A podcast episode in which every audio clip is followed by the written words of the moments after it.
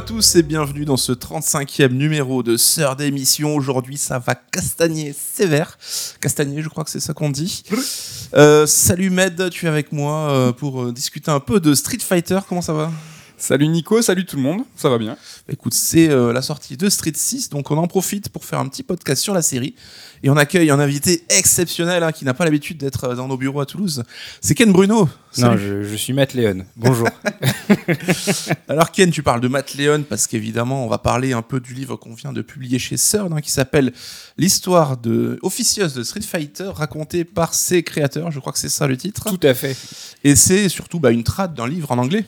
Oui, tout à fait. C'est un livre qui avait été euh, kickstarté par euh, Read Only Memory il y a quelques années, je crois, euh, 2019 ou 2020, je sais plus exactement. Je sais que le projet a pris, pas mal de temps parce que c'est un énorme projet de Matt Léon où en fait bah, il a réuni euh, plus de, enfin environ 60 personnes pour retracer l'histoire de Street Fighter. C'était des euh, articles qui étaient partiellement publiés sur Polygon et euh, en fait là du coup le livre réunit des inédits plus du coup les interviews qui avaient été publiées sur le site à l'époque. Ouais, donc le site euh, Polygone d'actu bien connu. Euh, Med, c'est pas la première fois qu'on traduit le travail de Matt Léon parce qu'il fait quelque chose, c'est vrai, d'assez exceptionnel. Oui, de la même manière, on avait bossé avec lui sur euh, Final Fantasy VII avec un livre qui se nommait Les Mémoires de FF7, euh, parce que justement, l'ensemble de notre production à nous, on essaie des livres maison, des auteurs maison, on travaille notre analyse et notre façon de faire, mais il y a certains projets euh, pour lesquels ben, on peut tout simplement pas faire mieux, c'est-à-dire que Matt Léon a, est un vieux de la vieille et a accès à de nombreux créateurs, et de nombreux créateurs japonais, les grands noms, les fondateurs de chacune de ces sagas, et ben, quand il a la primeur de les interviewer et qu'il en fait des, livres, ben, nous on aime, on aime et on veut vous les retranscrire en français avec une belle maquette et qui soit accessible autre ben, que sur des sites en version en anglais, amoindri, pas facile à lire. C'est vrai qu'on n'a pas tous cette euh, facilité à lire des, articles de plusieurs minutes, dizaines de minutes sur Internet. Voilà, nous on fait des livres qui sont agréables à consulter en papier. C'est vrai, tout à fait. Donc ce livre traite vraiment de la naissance de la licence Street Fighter en arcade hein, dès 1987 et il couvre à peu près euh, une dizaine d'années en gros jusqu'à la sortie de Street Fighter 3 et de Capcom versus SNK. Donc c'est en gros voilà jusqu'au début des années 2000. Donc ça va être une grosse grosse décennie qui va vraiment marquer l'explosion puis la chute hein, du genre du jeu de baston. Donc euh, dans ce podcast, on va vraiment se concentrer sur la licence Street Fighter. Mais dans le livre, comme tu dis, ça parle du film et c'est important. hein. Il y a ton chapitre préféré. C'est mon- alors, Le jeu adapté du film Street Fighter. C'est euh, c'est un de mes chapitres préférés, c'est vrai, parce qu'il est tout simplement hyper intéressant, plein d'anecdotes, hyper marrant. Euh, les coulisses du tournage, de la création du jeu adapté du film. Enfin, Mm. C'était vraiment un très très marrant. Je vous le conseille, ce chapitre il est très stylé. Ouais, donc là on va parler uniquement de Street Fighter, mais on vous renvoie vers le bouquin évidemment parce qu'on y parle aussi de Fatal Fury, de Darkstalkers, de X-Men Children of the Atom ou même, tu l'as dit, de Street Fighter The Movie à ne pas louper. On va commencer, donc on est en 1987, un Street Fighter 1 sort en arcade. Alors déjà, euh, ça arrive euh, en, avec une borne qui a une petite particularité. Ken, est-ce que tu peux nous raconter un peu? Ouais, c'est euh, alors en fait le, Street Fighter euh, original, il a été conçu par par Takashi Nishiyama et Hiroshi Matsumoto, qui est entre guillemets un duo. Donc Nishiyama, il vient de stu- un studio qui avait été créé par euh, Tsujimoto, qui est aussi le fondateur de Capcom. Donc il a créé les deux les deux entreprises et donc il a suivi ensuite Tsujimoto chez Capcom et donc il se met à développer un jeu de combat Mhm. et en fait il veut partir du principe que euh, bah, selon la puissance avec laquelle tu appuies sur les touches, les coups sont bah, plus ou moins puissants. Donc si tu appuies comme un gros bourrin, bah, tu fais un coup fort. Si tu appuies légèrement sur la touche, tu fais un coup léger. L'idée est bonne en théorie. Dans l'absolu, moi je trouve que l'idée est même logique. Ouais, voilà. on est dans la que- bagarre, il faut taper fort pour taper fort. Exactement, on est dans une logique un peu de réalisme, même si les persos lancent des boules de feu, etc. Et donc du coup, on veut retranscrire euh, l'intensité du coup euh, directement chez le joueur. Euh, malheureusement, euh, Ça fait mal. ça fait- ça fait mal. Les gens se blessaient un petit peu les poings en faisant ça. Et éclater les bornes, les deux. Ils se blessaient et ils éclataient les bornes. C'était vraiment un carnage et donc du coup le, le- le procédé n'est pas resté très longtemps et euh, ça a été remplacé euh, ensuite par des bornes bah, des bornes 6 boutons classiques et en fait c'est fou parce que de cet échec ils ont créé un standard qui a été enfin qui est encore utilisé aujourd'hui euh, dans le jeu de combat quoi. Ouais, parce que c'est vrai que les bornes à 6 boutons, c'était pas forcément la norme à l'époque, et là, Capcom a installé direct son, son- sa façon de voir les choses. Bah, d'ailleurs il disait dans le bouquin que enfin il pensait que ça allait pas du tout marcher parce qu'on était habitué à des bornes qui avaient un ou deux boutons pas plus Et là, euh, t'avais vraiment un panneau devant toi avec un stick et six boutons, et ils se sont dit non mais les joueurs ils vont jamais caler le truc, et au final, bah, ça a fonctionné quoi. Ouais. Alors Street Fighter 1, évidemment, hein, on sait qu'il est pas vraiment reconnu pour sa qualité au global, hein, mais il y a quand même les, les prémices un peu de ce que deviendra la licence à la base. Donc on a un casting de perso international, plusieurs styles de combat, des coups spéciaux à réaliser avec les manipos stick, et on a même Ryu et Ken euh, qui sont là avec leurs moves connus. Il faut savoir que Ryu et Ken c'est les deux seuls persos jouables dans Street 1. Ouais, parce que euh, c'est un peu euh, l'école euh, Nishiyama et Matsumoto qui vont perpétuer ensuite en bossant sur Fatal Fury, c'est que eux ils voient pas encore le jeu de combat comme un jeu compétitif, mais comme un jeu solo en fait. Et c'est pour ça que tu as deux persos euh, identiques Ryo et Ken pour pouvoir jouer à deux, mais c'est pas le but du jeu. Le but du jeu c'est vraiment de vivre l'aventure d'un personnage du début à la fin, quoi, avec Mm. un antagoniste final qui est Sagat du coup euh, dans le premier Street Fighter. Tu dis sont inspirés, enfin ils voient ça comme un jeu solo parce qu'ils sont notamment inspirés du jeu Spartan X, donc qui est connu chez nous sous le nom de Kung Fu Master. Et euh, c'était notamment dans les combats de boss de ce jeu qu'ils se sont dit tiens il y a quelque chose à creuser là-dessus, ça pourrait être le proto d'un nouveau Ouais. projet quoi. Totalement, ouais. Spartan X, du coup, qui est sorti chez IREM et qui était, du coup, euh, bah, le dernier jeu, je crois, de Nishiyama chez IREM avant qu'il rejoigne Tsujimoto chez Capcom. Et donc, ouais, il est parti, euh, mais c'est une filiation qui est assez naturelle. hein. Euh, on a tendance tout le temps à, à rappeler que bah, le beat'em up et le jeu de combat sont liés. D'ailleurs, euh, des fois, les- les- à une époque, les noms de genre étaient confondus. On disait que Street Fighter, c'était un beat'em up. Et donc, c'est une continuité naturelle où euh, euh, Nishiyama a commencé par faire un beat'em up pur et dur avec euh, du combat à défilement qui se finissait par un boss. Mm. Et il a euh, perpétué du coup euh, la formule sur Street Fighter où on se concentrait, comme tu le dis, uniquement ouais, sur les combats de boss. Ouais. Et Kung Fu Master qui, vraiment, qui nous rappelle pas mal un karatéka euh, qui est là- qui on a parlé, euh, avec Mais Monsieur Mechner. hein. Mais c'est pas une, une source d'inspiration avérée. Je crois que les deux ont été développés, sont sortis quasiment en parallèle. Tu l'as dit, Ken, alors l'idée de base hein, vient de Takashi Nishiyama, donc qui vient d'arriver chez Capcom, et il va en parler. Alors il raconte hein, qu'il se faisait chier pendant une réunion, en Ouais. fait, et c'est là où il a laissé un peu son esprit vagabonder. Et il va en parler tout de suite à Okamoto. Alors, Okamoto chez Capcom, c'est vraiment le big boss, quoi. La partie créative. euh, euh, ouais, c'est un des gros producteurs. En gros, euh, t'as euh, une sorte de, de trio, je crois, de, de producteurs qui sont très puissants et qui sont juste en dessous, en dessous de Tsujimoto. Il y avait par exemple aussi euh, Fujiwara, qui est le mentor de, euh, de Shinji Mikami, qui avait bossé sur Bionic Commando, euh, sur euh, bah, Gone Home, etc. Et ouais, donc Okamoto, c'est un gros morceau et euh, il a un management bien particulier, on va dire. On le voit avec le recul, ils en parlent dans le livre. hein. C'est vrai qu'il a une façon de faire. Aujourd'hui, ça passerait pas très très bien. je Non. pense. Mais il a avoué, voilà, a posteriori, aujourd'hui, il s'en excuse, mais oui, ça Il a va- fait un peu pénitence, c'est vrai. Non, ouais. Il a fait des trucs de fou. hein. Ils en parlent dans le bouquin. Il a vraiment Ça fait- fait, des trucs de Ça dingue. fait passer des VHS. Ouais, ouais. On va dire, c'est vraiment le ça me fait cliché. penser à une autre histoire. Mais bon, ça fait passer des cliché- cassettes et de, sur des cassettes, c'est pas finalement des, des, des- des projets de développement. C'est le cliché du producteur hein, des années euh, 80, voilà. Donc euh, c'est vraiment quelque chose qui se fait plus trop trop aujourd'hui. Donc on l'a dit, un jeu de baston, mais il y a finalement une approche un petit peu solo. On peut jouer donc le perso de Ryu Ken. Ryu Ouais. qui a des chaussures, je crois, même dans le jeu. Ouais, il a des, des petits patins là, tu sais. il a dû les défoncer quand on voit la taille de ses pieds après. En tout c'est une question aussi de planning. Et ils, ont, ils disent dans le bouquin qu'ils ont quand même beaucoup d'idées. Il y a des problèmes de budget. Il y a des, ils, ont, ils ont une envie de faire plus, mais euh, pressés par le temps, ils sortent un, un projet où il y a que Ryu et que Ken. Ils ont quand même, ils en ont sous la pédale et on le verra après. Quoi. ouais, donc ce Street Fighter 1, tu l'as dit, Ken, projet du binôme un peu Nishiyama euh, Matsumoto. On va voir que c'est souvent des binômes créatifs qui sont un peu Ouais, euh, c'est vrai. à la baguette sur chaque épisode. En tout cas, le succès est un petit peu mitigé, bah, à raison, parce que le jeu n'est pas exceptionnel. Et à ce moment-là, bah, patatras, Nishiyama, il est débauché par SNK, et donc il part avec son poulain Matsumoto pour Ouais. créer Fatal Fury. On sait qu'à l'époque, Capcom et SNK, c'est la grosse guéguerre, quoi. Ouais, alors je, je, sais que les deux présidents se détestent, Tsujimoto et du coup le. le Ils en parlent dans le bouquin, Ils en parlent dans ouais. le bouquin, ouais.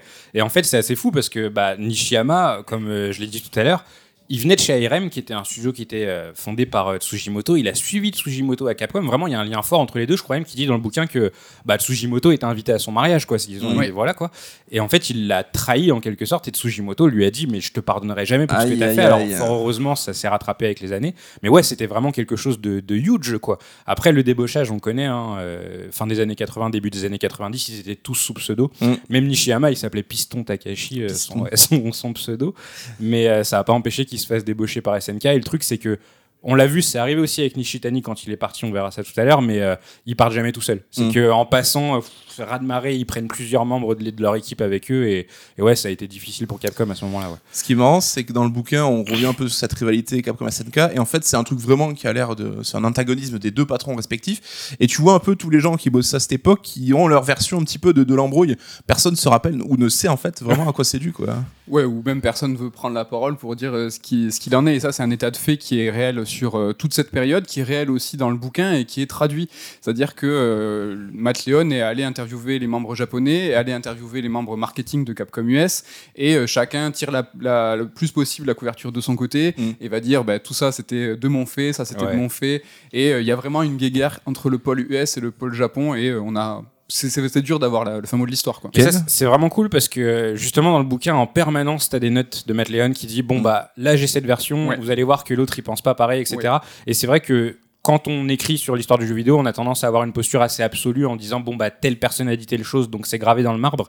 Et la posture intéressante de Matt Leon avec ce bouquin, c'est qu'en fait il te dit bah clairement on n'aura jamais la vraie version. Donc moi ce que je fais c'est que je vous donne toutes les versions que j'ai, je les agrège et euh, je fais un, un, un fil euh, assez Ouais. intéressant à suivre quoi. Et des fois, on se demande si c'est euh, vraiment euh, de la mauvaise foi ou ne serait-ce que des soucis de mémoire, quoi. Parce Ouais. que dans le livre sur FF7, c'est pareil. Il retranscrivait comme ça les différentes versions des membres et parfois ça se contredisait ou parfois c'était pas exactement la même chose. Et je pense pas que c'est des non-dits. C'est juste que ben, ça fait 30 ans, quoi. Oui, c'est vrai que comme on dit, souvent tu me demandes ce que j'ai fait la semaine dernière, je saurais pas Exactement. forcément te répondre. Mais c'est vrai qu'au-delà du côté euh, omission ou oubli, il y a aussi voilà la volonté de certains de se mettre en avant, voilà, Oui, de, oui. de vouloir un peu rendre leur contribution un peu plus importante que ce qu'elle était vraiment. Et sur le côté mémoire, on se souvient de cette période un peu comme euh, l'un des âges d'or du jeu vidéo où il y avait ces confrontations euh, SNK, Capcom, Square, Enix, Sega, Nintendo. Euh, Il n'y avait pas les réseaux sociaux, il n'y avait pas euh, l'agrégat d'informations qu'on avait aujourd'hui. Et donc tout était quelque part un peu romancé. Et on se souvient de ces guerres aujourd'hui par, par ces notes-là. Oui. Et aujourd'hui, quand on regarde, je sais pas, Sony face à Microsoft, on a tous les jours des punchlines des responsables de communication. À l'époque, ça se faisait pas ou ça se faisait moins. Mhm. C'était par les magazines qui Ouais. étaient mensuels. Et on se rappelle de cette guerre que par ces, en fait, cet héritage-là. Et en fait, on glorifie vachement cette, euh, cet âge d'or parce qu'on s'en souvient pas bien aussi. Oui, c'est vrai. Alors, il y a dans le bouquin, il y a une hypothèse qui semble émerger hein, sur la rivalité entre les deux, mais je dis rien, je vous laisse le découvrir à la lecture.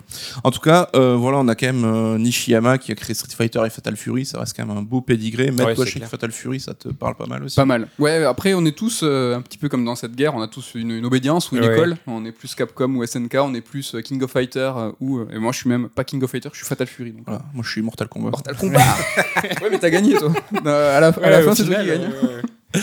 Alors quoi qu'il en soit, ben, Okamoto, voilà le fameux boss hein, qui re- va recruter Noritaka Funamizu, donc qui va être un peu un producteur chargé bah, de superviser un nouveau binôme créatif, hein, qu'il s'agit de Akira Nishitani et de Akira Yasuda, qui va être le cœur de l'équipe qui va créer le futur Street Fighter 2. Alors Ken Akira Yasuda, lui, il est plus connu sous son pseudo. hein. Akiman. Akiman, le, voilà. Akiman le perve, euh, son pseudo complet. Euh, mais c'est assez fou parce que ouais, on a une époque où euh, bah, Akiman est illustrateur en fait. Lui, son boulot, c'est de faire du cara design, etc. Et en fait, on a une époque où un illustrateur peut être placé à la tête d'un projet. Et donc, Ouais. c'est le cas d'Akiman qui va a suivre eu la une licence. grosse influence sur le jeu. hein. Ouais, énorme, clairement. ouais. Et Akiman, c'est quelqu'un qui est très particulier de par sa personnalité. Et le livre, vous verrez, est ponctué de plein de petites anecdotes. Je vous, euh, je vous en donne une. Euh, au- à l'entretien d'embauche, Akiman est arrivé en pyjama avec une cravate. Et Okamoto lui dit Mais euh, fraté, tu fais quoi? Et en fait, il a dit bah, Je voulais être respectueux. Et hein, le, seul haut avec un col que j'avais, c'était un pyjama. Et, Et donc, voilà. Et pour bien comprendre euh, Okamoto, c'est que ça l'a fait marrer en Ouais, fait, et c'est ça pour l'a ça fait qu'il a marrer. embauché. Donc on voit un peu le délire. Mais c'est vrai qu'Akiman, tu parles du père, bon, c'est un otaku quoi, au sens. euh, Ouais, non, non, mais de vraiment, euh, oui, oui. c'est lui qui dessine les grosses cuisses de Chun-Li. et Quand on lui C'est demande, ça, il dit bah, parce que j'aime les meufs avec les grosses Ouais, cuisses. Quoi. Exactement. Mais en fait, ouais, tu. C'est marrant parce que pendant tout le bouquin, en fait, tu suis un petit peu euh, ses pérégrinations et à chaque fois qu'il raconte qu'il y a eu un clash, quoi que ce soit. Il dit cash, ben moi j'ai dit ce que je pensais. Et dans la culture japonaise, c'est assez particulier de Mm. voir quelqu'un d'aussi franc. Aussi franc, ouais. ouais. Et il l'est beaucoup. Et Akiman, il est aussi sympathique pour ça, quoi. Oui. Alors on l'a dit, hein, les versions diffèrent aussi dans les propos rapportés, mais sur ce qui a un peu été euh, l'étincelle qui a donné en fait l'envie de, de- de ce développement, c'est assez compliqué de, de retrouver un peu la vérité. Certains disent que c'est Capcom USA qui aurait demandé une suite à Street 1. Euh, certains, même Akiman dit que c'était lui une volonté presque euh, créative de, de faire du Street 2, de donner une suite à la licence. C'est qu'on a eu les délires aussi avec les Street of les euh, Final Fight. Final Fight qui Oui. étaient plus ou moins nommés Street Fighter 89, je C'est crois. un souci de trad d'après certains. ouais. Ouais.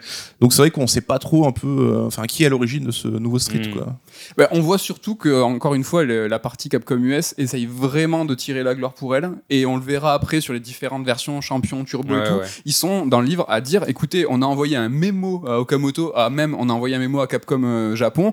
Et euh, c'est grâce à nous que les suites et différentes suites ont, ont vu le, le jour. Et après, tu vois les interviews de Capcom Japon, ils disent non, franchement, Ouais, c'est la un- vérité, j'ai Jamais eu ton mémo, euh, mec. Mais pour revenir à Final Fight, c'était déjà euh, le duo Nishitani-Yasuda qui bossait dessus.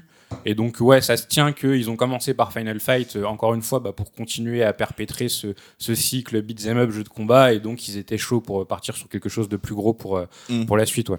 C'est vrai que, Matt, tu parles de la voix un peu du marketing US. Ouais. On peut se demander pourquoi ils sont aussi prépondérants, mais il faut dire que on parle de Street, mais beaucoup aussi des versions arcade. Et aux US, ça a tellement été un carton qu'ils ont clairement leur mot à dire aussi dans le bouquin. Enfin, c'est pas usurpé un petit peu. Non, non, c'est pas usurpé. Et euh, surtout, euh, Capcom Japon a pas de vue en fait sur les joueurs. Euh, Mm. C'est-à-dire qu'ils ont un regard sur les salles d'arcade nippones, c'est clair. Mais voilà, les salles d'arcade, ce qui fait aussi de l'argent, beaucoup c'est aux US. Même Nintendo avait a vécu de, de- de ce succès-là. Et en fait, toute la partie Capcom US va en fait retranscrire les attentes des joueurs, le succès en salle, et va en fait bah, communiquer les retours potentiels que les joueurs attendent. Et ça. C'est quelque part un petit peu fondamental parce Ouais. que bah, on n'est pas dans cette époque d'aujourd'hui d'immédiateté. Il faut avoir des retours de- des salles d'arcade. C'est quand ça va être prépondérant, on y reviendra un peu plus tard Mm. sur les différentes versions avec les doléances des joueurs. En tout cas, voilà, on arrive, Street 2 voit le jour, bah, c'est beaucoup plus beau, donc là, vraiment, la patte Akima, on la reconnaît, c'est vraiment assez classe. Plus jouable, on a six nouveaux persos, donc cette fois-ci, on sort du cadre de deux personnages. Mm.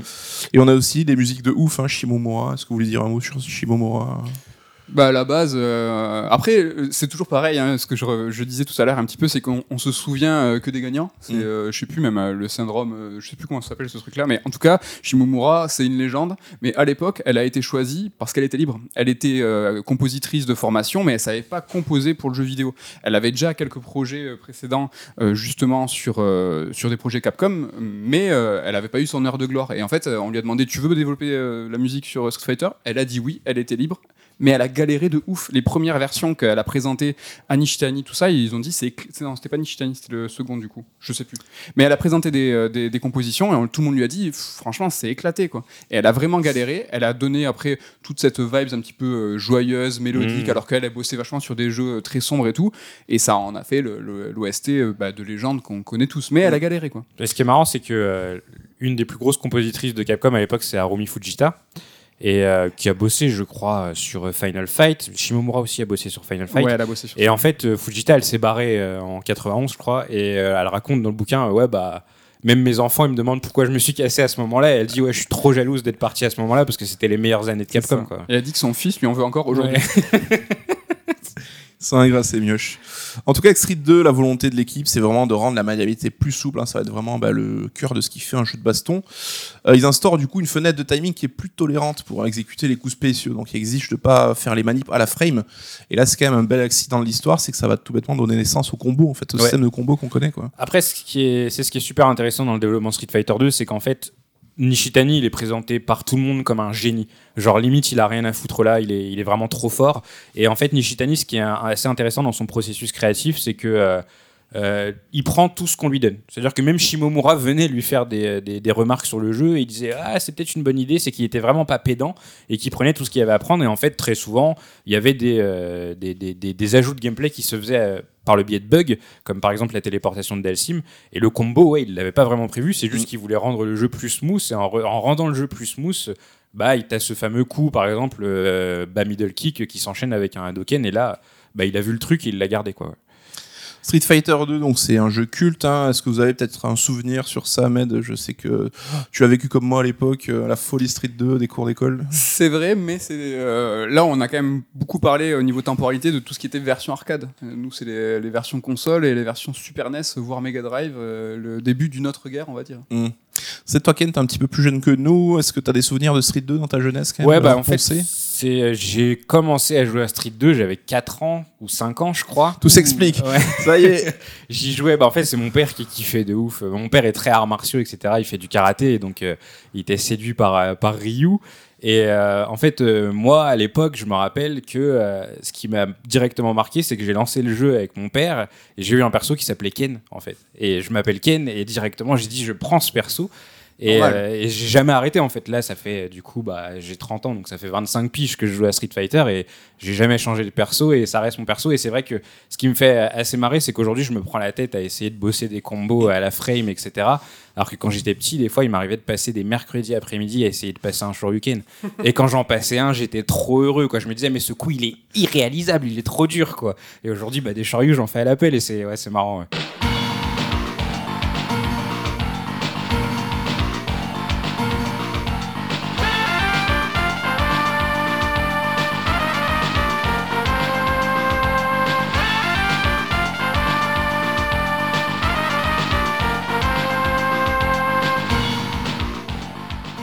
La rubrique chaud-froid, la rubrique que vous attendez tant et que Ken ne n'attend pas parce que c'est difficile. Il faut faire un choix entre ce qu'on préfère et ce qu'on déteste, le chaud et le froid. Tu veux commencer par quoi? Qu'est-ce que le Street Fighter que tu aimes le moins Ouais, Street le show, hein. Allez, le chaud? Bah, Le Street Fighter que tu aimes le plus alors. Bah, je suis pas très original. Euh, bah, c'est Sur Strike, hein, ma foi. C'est difficile de dire autre chose, je Street pense. 3 sur Strike. Après, euh, très honnêtement, j'aurais pu aussi dire Capcom vs SNK si on considère que c'est un Street Fighter. Ah. Parce que j'aime beaucoup Capcom vs SNK, mais ouais, c'est Sur Strike. Enfin, euh, moi, je l'ai découvert assez tard, Sur Strike. J'avais, euh, c'était vers 2004, je crois. Euh, c'était dans la compile qu'ils avaient sorti pour euh, l'anniversaire de Street où tu avais Hyper Street Fighter 2 et euh, Street Fighter 3 Sur Strike, justement. C'était sur Xbox. Et je me rappelle que j'ai lancé le jeu, j'ai vu la cinématique d'intro Mm. et mon cerveau il a frisé. Enfin, vraiment, tu sais, c'est ces moments où tu, tu te retrouves comme ça à regarder l'écran, tu te dis qu'est-ce que, qu'est-ce que je vis, qu'est-ce que je vois, quoi. Qu'est-ce que j'entends Ouais, après, ouais, qu'est-ce que j'entends, bien sûr.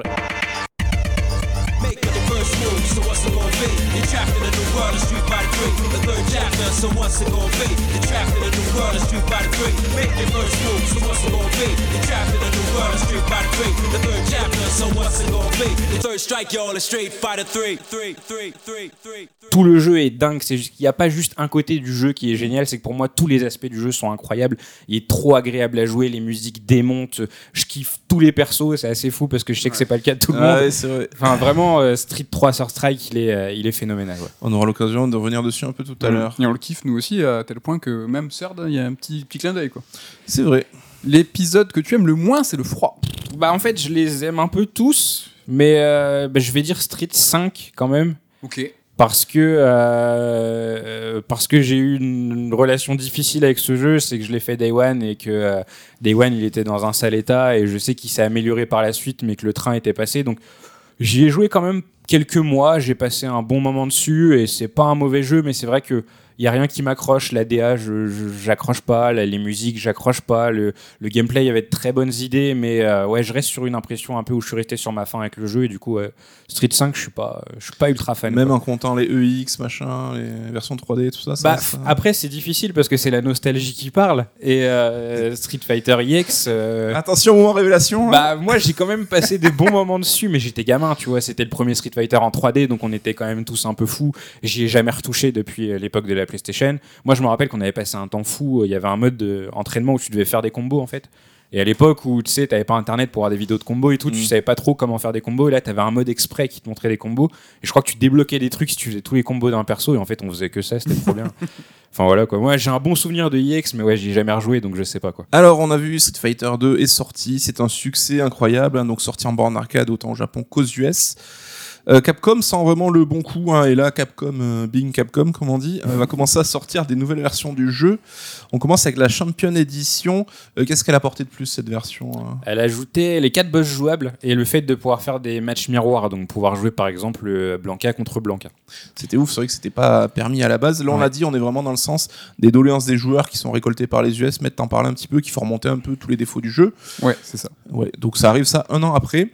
Donc un peu plus tard, on a Street Fighter 2 Turbo Hyper Fighting. Alors cette fois-ci, on est plus sur l'augmentation de la vitesse du jeu. Ouais. Ça, c'était un gros grief des joueurs ricains. C'est un délire, c'est un délire. Alors, il faut savoir qu'il y a un personnage qui est phénoménal dans toute cette histoire de Street Fighter 2, c'est James Goddard.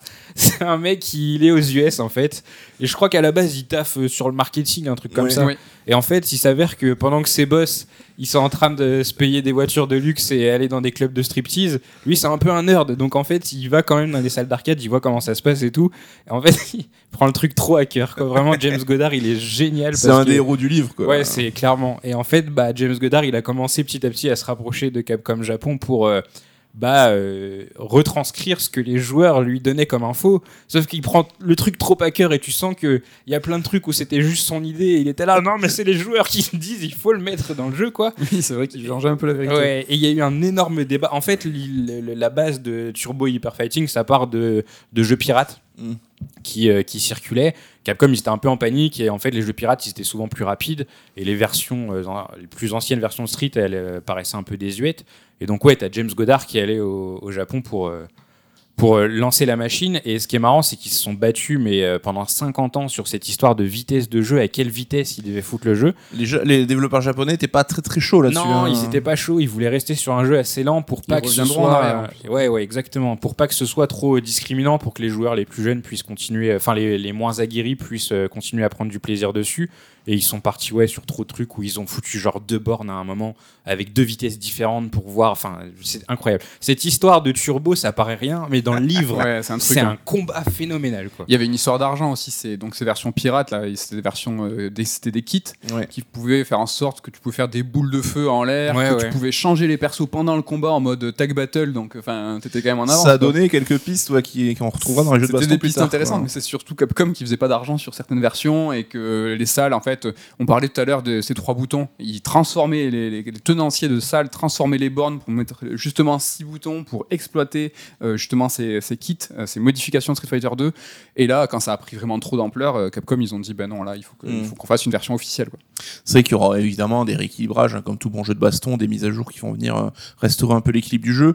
On n'en parle pas spécialement, mais dans le bouquin, on dévoile aussi, bah, il y a des bugs qui vont, qui vont avoir une portée, une renommée avec des persos qui vont réaliser des mouvements de ouf. Donc ça, avait pas ça de à patch. découvrir. euh, ouais, Pas de patch, mais ça s'appelait des voilà Du tous les coup, le bug mois. devient une espèce de coup spécial que tu peux vrai. caler si tu connais la manip. C'est vrai, mais par exemple, là, le fait que tous les plus ou moins 9 mois, il y a un nouveau jeu, ça, ça va compenser le fait que tu peux pas patcher le jeu ou pas patcher spécialement les bornes, et Mm. du coup, ils vont se ressortir des correctifs euh, à grande ampleur, on va dire. Ouais, et surtout, bah, ça, ces années-là marquent l'arrivée de Street Fighter 2 sur console, on Allez. commence à en parler, qui va vraiment finir de démocratiser le phénomène à l'échelle mondiale. hein. Donc c'est vrai qu'aujourd'hui, je trouve qu'on regarde un peu l'écran, les écrans de jeu et qu'on compare la version arcade Street 2 console telle qu'on l'a connue nous est quand même moins beau, mais pour nous c'était le plus beau jeu du monde à l'époque. C'était une autre époque dans le sens où euh, l'arcade avait euh, une génération, trois temps d'avance sur les versions consoles. Vraiment, quand nous on traînait à côté du lycée sur euh, les salles, on voyait des jeux qui étaient impossibles à faire chez nous. Et ça, vraiment, après d'avoir une version un poil amoindrie, euh, enfin un poil, même Shimomura a dit qu'elle avait dû rebosser les musiques, Mm. les bruitages, c'était aussi la responsable des bruitages. Il y avait vraiment tout une, un, un refaçonnage complet du jeu, mais quand nous on avait ça gratuit, sans mettre une pièce et euh, de façon illimitée, on a pété un câble. Gratuit, ça reste relatif. La cartouche Ouais. la plus chère euh, de l'époque. Et sur Mega Drive aussi, vraiment, elle était- que ça soit sur Super NES ou Mega Drive, elles étaient C'était vraiment vraiment 600 Ouais, ouais. francs, je hors de prix. Hors de prix. C'est vrai que les musiques, les bruitages sur les consoles, c'était ouf quoi à l'époque. Enfin, je me rappelle, on se rappelle tous Ouais, les ça, digits, passait, ça passait de ouf. ça sûr. passait de Ouais. ouf. hein. Et donc cette sortie sur console, elle n'a pas été faite n'importe comment. Quand, euh, Capcom et, euh, et Nintendo, ils étaient vraiment en- de partenariat de longue date. Et quand Capcom est venu présenter Street Fighter euh, pour la Super NES, ils ont été tellement en fait convaincus qu'ils ont arrêté les prods de tous les jeux au Japon pour justement produire Street Fighter en disant c'est bon, on y va, ça a été un carton. On l'a eu nous un peu plus tard en France, euh, mais euh, il y a eu même un certain AHL qui a contribué au fait vrai. que euh, Street Fighter 2, alors lequel? Le 2 c'était? C'était le 2, ouais, je crois. Street Fighter 2 était en pack euh, comprenant la console, un starter pack, comme on dit, un bundle. Ouais, euh, Le pack de lancement en fait AHL, donc Alain Huglacourt, Oui, rédacteur en chef de console plus de l'époque, l'un des trois gros Mac de jeux vidéo à l'époque où ils avaient vraiment une importance et ils pesaient de ouf. Ouais. Et c'est lui qui a vu Street Fighter 2 en salon et qui a dit à Nintendo France non mais les gars faut faire un pack avec. Alors ça reste les versions secondaires, s'il y en a ils disent que son apport n'a pas eu beaucoup d'importance donc ça C'est dépend. le Japon euh, Bah, c'est comme, comme c'est tout le comme reste dans du le bouquin. bouquin, exactement. Et là aussi, alors je crois pas qu'ils en parlent dans le bouquin, mais il y a une rumeur qui veut que si la Super Nintendo a un pad 6 boutons, bah, c'était pour euh, aussi Street Fighter. Quoi. Alors, Ok. c'est ce qu'on raconte La sur légende. les internets, mais je ne m'engage pas là-dessus. Encore plus tard, bah, les versions continuent euh, d'itérer, donc on va voir Super Street Fighter 2. Alors lui, ça devait être le vrai nouvel épisode, hein, donc euh, vraiment beaucoup plus de changements Ouais. pour les présentes versions. Ken. Ouais. Après, ils ont un problème euh, chez Capcom, c'est quand ils ont commandé un milliard de puces. Et en fait, En là, fait, les mecs, ils se retrouvent. à- ouais. Ils se retrouvent faire les bandes d'arcade, c'est des puces, faut du matos. Et là, ils avaient passé, ils avaient euh, trop. trop de stock sur les bras. Et donc ils se retrouvent. euh, mais en fait, tout le monde en a marre à ce moment-là. C'est Ouais. que euh, les, les- les- les développeurs commencent à en avoir marre. Je crois que Nishitani s'est barré même sur autre chose chez Capcom. Il bosse plus sur Street 2. Tout le monde en a marre, mais bon, euh, faut, faut écouler les puces et puis euh, faut faire de l'argent. Et Super Street 2, euh, dans le bouquin, il est présenté comme un cataclysme. Mm. Bon, moi, j'ai pas du tout vécu la chose à l'époque, donc je peux pas savoir. Et puis, je crois que l'arcade en Europe, c'était pas non plus un truc de fou. Non, hein, non, c'était ouais, pas au niveau. euh, On n'a pas c'est difficile, euh, difficile à dire de notre côté, mais ouais, Super Street 2 revient en arrière, comme disait Mehdi tout à l'heure, avec la vitesse. Mm. En fait, c'est les Japonais qui ont un peu fait un. Tu vois, on Eh, n'était pas chaud pour accélérer nous, c'est le pas jeu, nous. mais voilà. C'est nous qui faisons le jeu. veut. Et en fait, bah, tant pis pour eux, ça s'est cassé la gueule parce que le jeu était plus lent et ça a été vu comme un retour en arrière. Et ouais, comme pour beaucoup, euh, Street- Super Street 2, je l'ai appris avec le bouquin, est considéré comme le pire Street Fighter 2. euh, alors que bah, il rajoute Camille, T-Hawk, DJ et Feilong, quoi. Enfin, Ouais. C'était huge, tu vois. Mm. Mais non. Bah, c'est vrai qu'il y avait, comme on dit, la lassitude, trop d'épisodes, machin, et puis. euh, Enfin, comme on dit, voilà, on s'attendait peut-être au nouveau souffle, au nouvel épisode, et finalement, ils bossent sur du matos obsolète, Ouais. et ça aide pas là-dessus, quoi. Et c'est marrant Hmm. parce que c'est le vrai, c'était censé être le vrai Street Fighter 3 et ça, ça va être une Kojima-skerie, c'est-à-dire que le vrai, là, il va revenir plein de fois. Ah, ça, Ouais. ça doit être le vrai Street 3. Non, ça sera pas ce moment-là, ça sera plus tard. Et comme un peu Valve, hein, ce- Capcom avait du mal à passer au troisième épisode Ouais. parce que Street 2, voilà, comme tu en dis, il a saoulé tout le monde. Et la suite, ça va s'écrire avec la saga des Street Fighter Alpha. Je sais qu'elle est euh, pas mal appréciée aussi. De ouf, de ouf, parce que, alors là, euh, c'est une préquelle, c'est-à-dire qu'au niveau du lore, on revient en arrière, on est sur les, les prémices, la jeunesse de Ryu et Ken. Alors, ce qui est marrant, euh, c'est de qu'il ouf. s'app- il s'appelle Street Fighter 0, Mm. mais il se passe après le 1. Ah, Ouais. donc, euh, Ah. Ryu n'a plus de chaussures.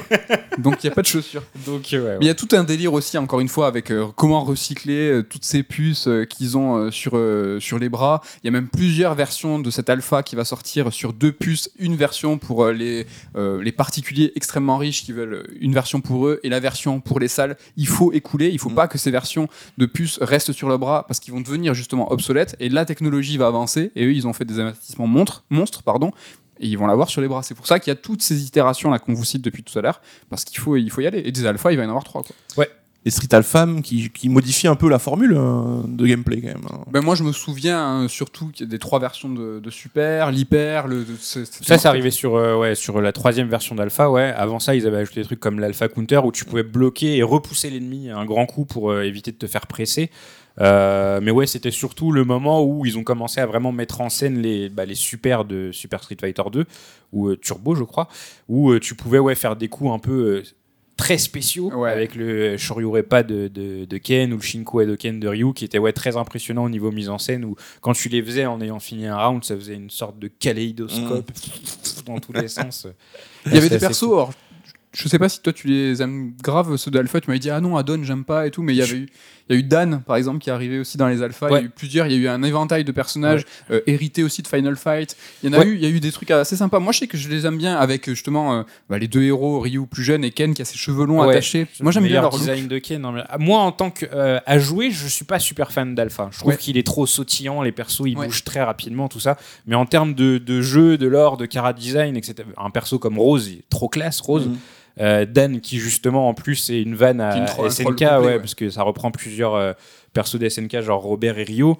Et euh, non, ouais, en termes de, de, de jeu, on va dire, sans y jouer, je le kiffe vraiment parce que, ouais, il a créé plein de personnages forts. Il y a aussi, moi, j'adorais le fait que, bah, comme tu le dis, euh, ils ont inclus le lore de Final Fight Ouais. dans, euh, dans Street Fighter Alpha et ils continuent de le faire aujourd'hui. Oui. Et donc, ouais, c'était cool d'avoir tout cet univers qui était connecté jusqu'à Cody après qui évoluait, tout ça. Et tu dis que les personnages ils sont sautillants et tout, mais c'était vraiment une volonté de Capcom de faire de cette alpha une sorte de reboot pour Mm. euh, en fait Mm. inclure le grand public ou un nouveau public à la saga Street Fighter Mm. parce que euh, les gens ont tellement poncé Street 2 et euh, les itérations suivantes en arcade qu'ils sont devenus intouchables. Ils sont tous aussi forts que Ken, donc du coup ils sont tous désespérants.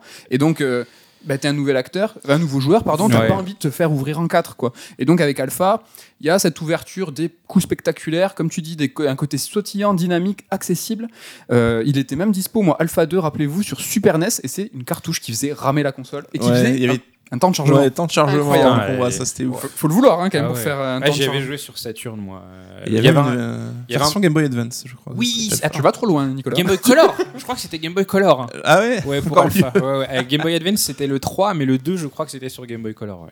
Et puis Capcom à ce moment-là, enfin, il est au top au niveau 2D, niveau graphique, c'est quand même un truc de ouf. Donc Street euh, X, on en a déjà parlé un petit peu. Mais t'as une anecdote sur Street X, toi, ou pas spécialement Bah, le X, euh, c'était. euh, alors, c'était Nishitani qui s'appelait Akira? C'est ça, oui. Et donc, euh, il, en fait, il a eu, euh, lui, le- le- le- la lourde tâche de révolutionner le jeu de combat avec Street Fighter 2, et puis il a jamais été spécialement récompensé. On lui a offert une cartouche de la version Super NES. si, une vraie. Ça Jure doit- ouais, Ouais, ouais. On lui a dit, bah, bah, tiens, j'espère que t'es content. Et lui, euh, bah, arrivé euh, aux alentours d'Alpha, tout ça, euh, dans les années qui ont, qui ont suivi, a dit, franchement, je mérite plus, euh, j'aimerais avoir un petit peu les fruits de tout ce succès. Il est allé voir Okamoto. C'est Okamoto, il est allé voir les responsables, il a dit, je veux 10 millions. Ouais. Il a dit, je veux 10 On dirait un braqueur de banque dans les films. Un Je veux milliard de un yens. milliard. un Ouais. milliard de yens et donc euh, on lui a dit euh, je sais pas il a Voilà. dit bah, je pars Désolé, ça. bro. donc il s'est il s'est cassé il a créé son studio euh, à son prénom hein, qui s'appelle Akira Akira, Arika. ouais. Arika. Arika ouais. pardon oui parce que c'est un Ouais. anagramme je dis de la- des bêtises et donc euh, il a eu en projet un jeu de combat euh, qui était euh, les prémices de ce qui sera euh, EX et donc il, s'est- il est revenu chez Capcom parce que finalement ils étaient euh, pas si en froid que ça Ouais, mais en fait c'est super intéressant parce que euh, on a vu qu'il y avait Nishiyama et Matsumoto, il y a Nishitani aussi, euh, qui ont tous à leur échelle marqué la licence. Et en fait, ce qui est fou, c'est que du coup Nishiyama est parti chez SNK. Et ensuite, il a créé sa société qui s'appelle Dims. Mm. Et euh, Dims est, euh, a bossé en support sur le développement de Street 4 et Street 5. Et euh, bah, du coup, Nishitani, c'est pareil, il s'est barré, il a créé sa société qui est Arika. Et donc, il a bossé sur Street Fighter et EX. Ouais, Donc on se barre, mais on garde des c'est liens ça. quand même. et Dims euh, gros studio de jeux de combat ils ont fait les DBZ Ils ont fait les- derrière. ce qui est marrant, c'est que Dims a fait les Budokai. Ouais. Et vous vous rappelez de Super Dragon Ball, dont on parle assez souvent, qui Oui, est sorti sur PlayStation oui. 2, c'est Arika. Et euh, Arika, aujourd'hui, bosse encore, euh, bah, ils sont en support sur euh, Tekken 8, là, par exemple. Yes. Donc c'est des euh, gens qui sont jamais sortis du jeu de combat au final et qui continuent de. Et Arika, ils ont leur propre licence de baston avec le Skull. Ouais, euh, Fighting EX Slayer, en fait, Ouais. c'est des persos qui étaient dans Street Fighter EX, donc il y a Skullomania, Didark, euh, Plume, trucs le mec qui a un survêt de squelette là Voilà. Et en fait, euh, ils ont réussi à garder les droits des persos euh, qui étaient inédits à Street Fighter EX et ils les ont réutilisés dans un jeu qui est sorti en 2018. Euh, auquel j'ai pas joué. Et j'étais Mm. un peu déçu parce qu'à la base c'était un poisson d'avril. Il disait ouais le jeu revient et tout machin. Ouais. et il était en 3D et en fait euh, ils ont fait entre, entre guillemets un pédalage. C'est qu'un rétro pédalage c'est qu'ils ont fait un jeu en 2,5D et j'ai trouvé qu'au final c'était un jeu en 2,5D de plus euh, avec King of Fighter et compagnie. Et je pense que c'est un peu l'avis général parce que le jeu s'est noyé au final euh, dans, dans, dans la masse quoi. Tu l'as dit, l'heure est à la 3D. On a Tekken, Virtua Fighter qui sont arrivés et qui commencent à accaparer un petit peu l'attention des joueurs. Et du coup, bah, Street Fighter ça commence un petit peu à passer de mode. Et c'est dans ce contexte que Street Fighter 3 va sortir. Alors, Street Fighter 3 qui était attendu pendant des années. Et puis finalement, quand il sort, bah, j'ai envie de dire plus personne ne l'attendait. Quoi. Ouais, c'était trop tard. En fait, c'est que. Mais c'est vrai qu'on a. Aujourd'hui, c'est difficile de le concevoir parce que la 2D a beaucoup mieux vieilli que la 3D. Mm. Mais c'est vrai qu'à l'époque, on était tous sur la 3D, on était tous comme des fous. Enfin, typiquement, euh, Street 3 sort euh, dans la même période que Soul Calibur. Ouais, Tu vois, c'est à notre. Enfin, à l'époque, on se disait juste non, mais enfin, c'est pas possible de faire mieux que mieux que Soul Calibur. Et donc, ouais, le jeu était un petit peu dépassé et s'adressait à une frange un peu, on va dire.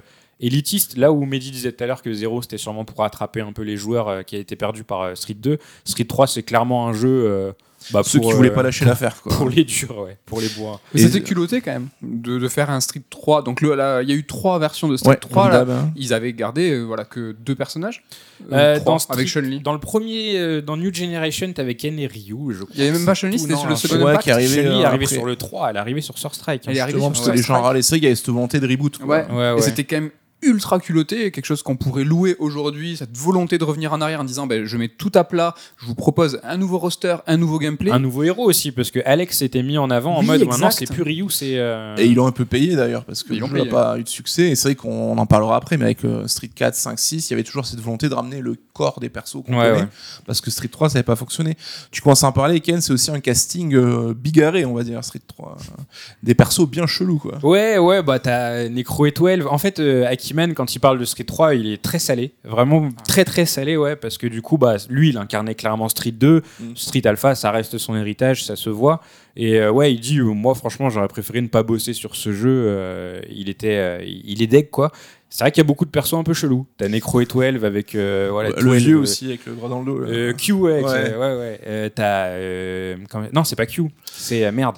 Ah, je te pose une colle non prévue. Ah putain, je sais plus comment il s'appelle. Ouais, j'ai Oro. son. Oro, exactement. Q, c'est celui qui a le Le- L'imperméable et le chapeau. là. l'imper Ouais. et le masque. Ouais. Il y a plein de persos bizarres. Le, le mood général est un peu chelou, mais même un perso comme Rémi, qui est pourtant assez classique, son, son arène, elle est très steampunk. euh, Le Ouais. français. Ouais, exactement, le C'est français. vrai que le jeu est magnifique en 2D, mais les décors, je pense, c'est les plus beaux décors qu'on a vus. euh. Ouais. L'animation. Ouais, c'est- Ouais, l'animation, c'est c'est qui. Le, le, le gui de Ryuken qui bouge comme ça quand il flotte, c'est impressionnant. Moi, j'ai jamais vu mieux en termes de 2D. Peut-être KOF 13, mais il était pas aussi bien animé, ouais. Alors sans dire que le jeu est sorti dans l'anonymat, c'est vrai qu'il a pas fait tellement de vagues, bah, sauf un moment, on a eu en 2004 hein, ce fameux moment, le Daigo euh, à l'Evo, donc euh, Mhm. le moment Daigo à l'Evo 2004, où on voit bah, le Daigo, le fameux pro player, qui réussit à bloquer une furie avec le système de Paris, donc à bloquer chaque coup. Ouais. Ça, enfin sans dire, ça a relancé euh, la popularité du jeu, parce que je pense pas qu'il s'est vendu par millions après coup. Non. Ça a quand même remis le jeu sur la map, sur la carte des joueurs. Quoi. Ouais, clairement, après, c'est là où Capcom a eu le, le- le nez creux, mais peut-être euh, ah, ils étaient trop en avance. C'est qu'ils ont euh, décidé avec Street 3 et surtout avec Star Strike de, de y aller à fond sur le, bah, ce qu'on n'appelait pas encore l'e-sport à l'époque, mais le jeu compétitif. Et ouais, ça, c'est, je- pense, qui a permis à, à Street Fighter de, de subsister parce que bah, tu avais ce fameux moment complètement culte qui n'était pas un moment marketing parce qu'il est juste intervenu dans un tournoi Mm. à une époque où les tournois ils étaient euh, organisés en petits communautés. Ouais, avec oui, des- des- on des- voit que c'est filmé en plus la vidéo sur YouTube, c'est ouais, tu dégueulasse et tout. Et en ouais. fait, Capcom s'est créé un moment marketing pour les 20 prochaines années. Et même là, dans Street 6, t'as des titres à débloquer. Et il y a un titre qui s'appelle Evo Moment 34. C'est c'est culte, quoi. Un petit mot pour finir sur Capcom vs SNK. Là aussi, c'est vraiment à la fin du bouquin sur cette période où le jeu de baston commence à passer de mode. Ça reste quand même un beau champ du signe, je pense qu'on est d'accord. Enfin, nous, c'est un jeu qu'on a attendu comme des oufs et c'était surtout la surprise, quoi. C'est un- Bah, la- c'est les deux frères ennemis qui se réunissent, quoi. C'est inimaginable. C'est-à-dire que comment euh, on pouvait fantasmer, euh, voir euh, Terry Voir Bogard genre, et euh, Ryu se mettre sur la gueule. euh, Mario et Sonic dans un jeu, quoi. c'est arrivé. C'est un peu l'idée, ouais. aux Jeux- c'est arrivé aux Jeux Olympiques. C'est arrivé. Mais, euh, C'était un petit peu plus glorieux avec Capcom vs SNK. Euh, moi, j'en ai un, un super, super souvenir. J'ai- on a adoré euh, la version euh, sur, sur Dreamcast. Il y a eu même un autre Capcom vs SNK qui est plus apprécié, plus de persos, plus riche, mais moi que je garde moins en mémoire. Bah, en fait, CVS2 est, euh, est plus culte parce qu'il est euh, plus apte à, au compétitif.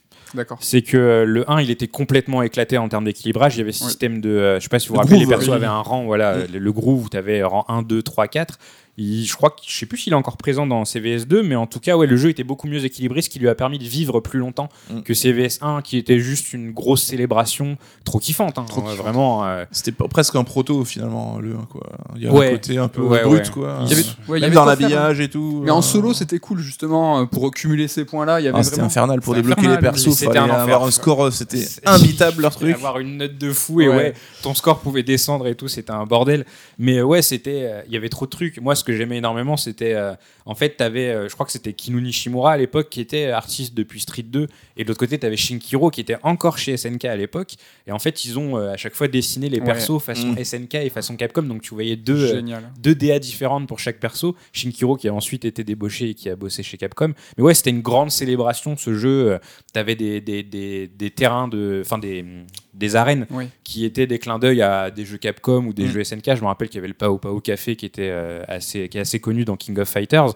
Et ouais, c'est- pour les amateurs de jeux de combat 2D, c'était un énorme bonbon ce jeu. ouais. Donc là, c'était développé par Capcom et il y a vu du coup la variante développée Ouais. par SNK. Donc Qui le SVCKO, ouais, j'allais dire, vous avez pu y tester. Le SVCK, oui, mais il y avait Violent Ken. Ouais, il y avait Violent Ken, mais ouais, il était tout moche déjà. Déjà, il a mis moche. 1000 ans à sortir, je Il crois. a mis 1000 ans à sortir. Ouais, il est sorti en 2003, je crois. Ouais, ils sont partis sur ce délire de qui Capcom, enfin, qui développe en lead, et euh, c'est même partir après euh, avec Tekken. Et après, il y a eu le euh, On attend avec toujours le Tekken versus Street la Fighter. version En Ouais, Namco. ouais. Ouais, Ils ont aimé ça à chaque fois qui développe en lead. Avec...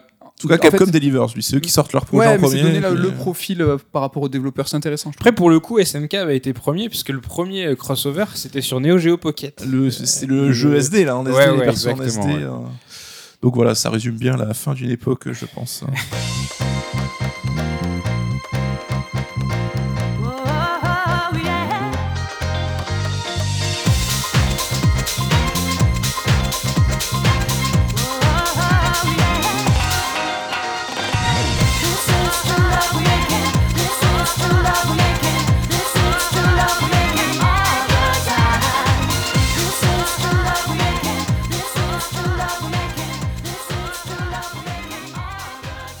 time. Ken, si tu étais un coup spécial de Street Fighter 2, Bah, le Shoryuken, euh, bien évidemment. Allez. Meilleur coup.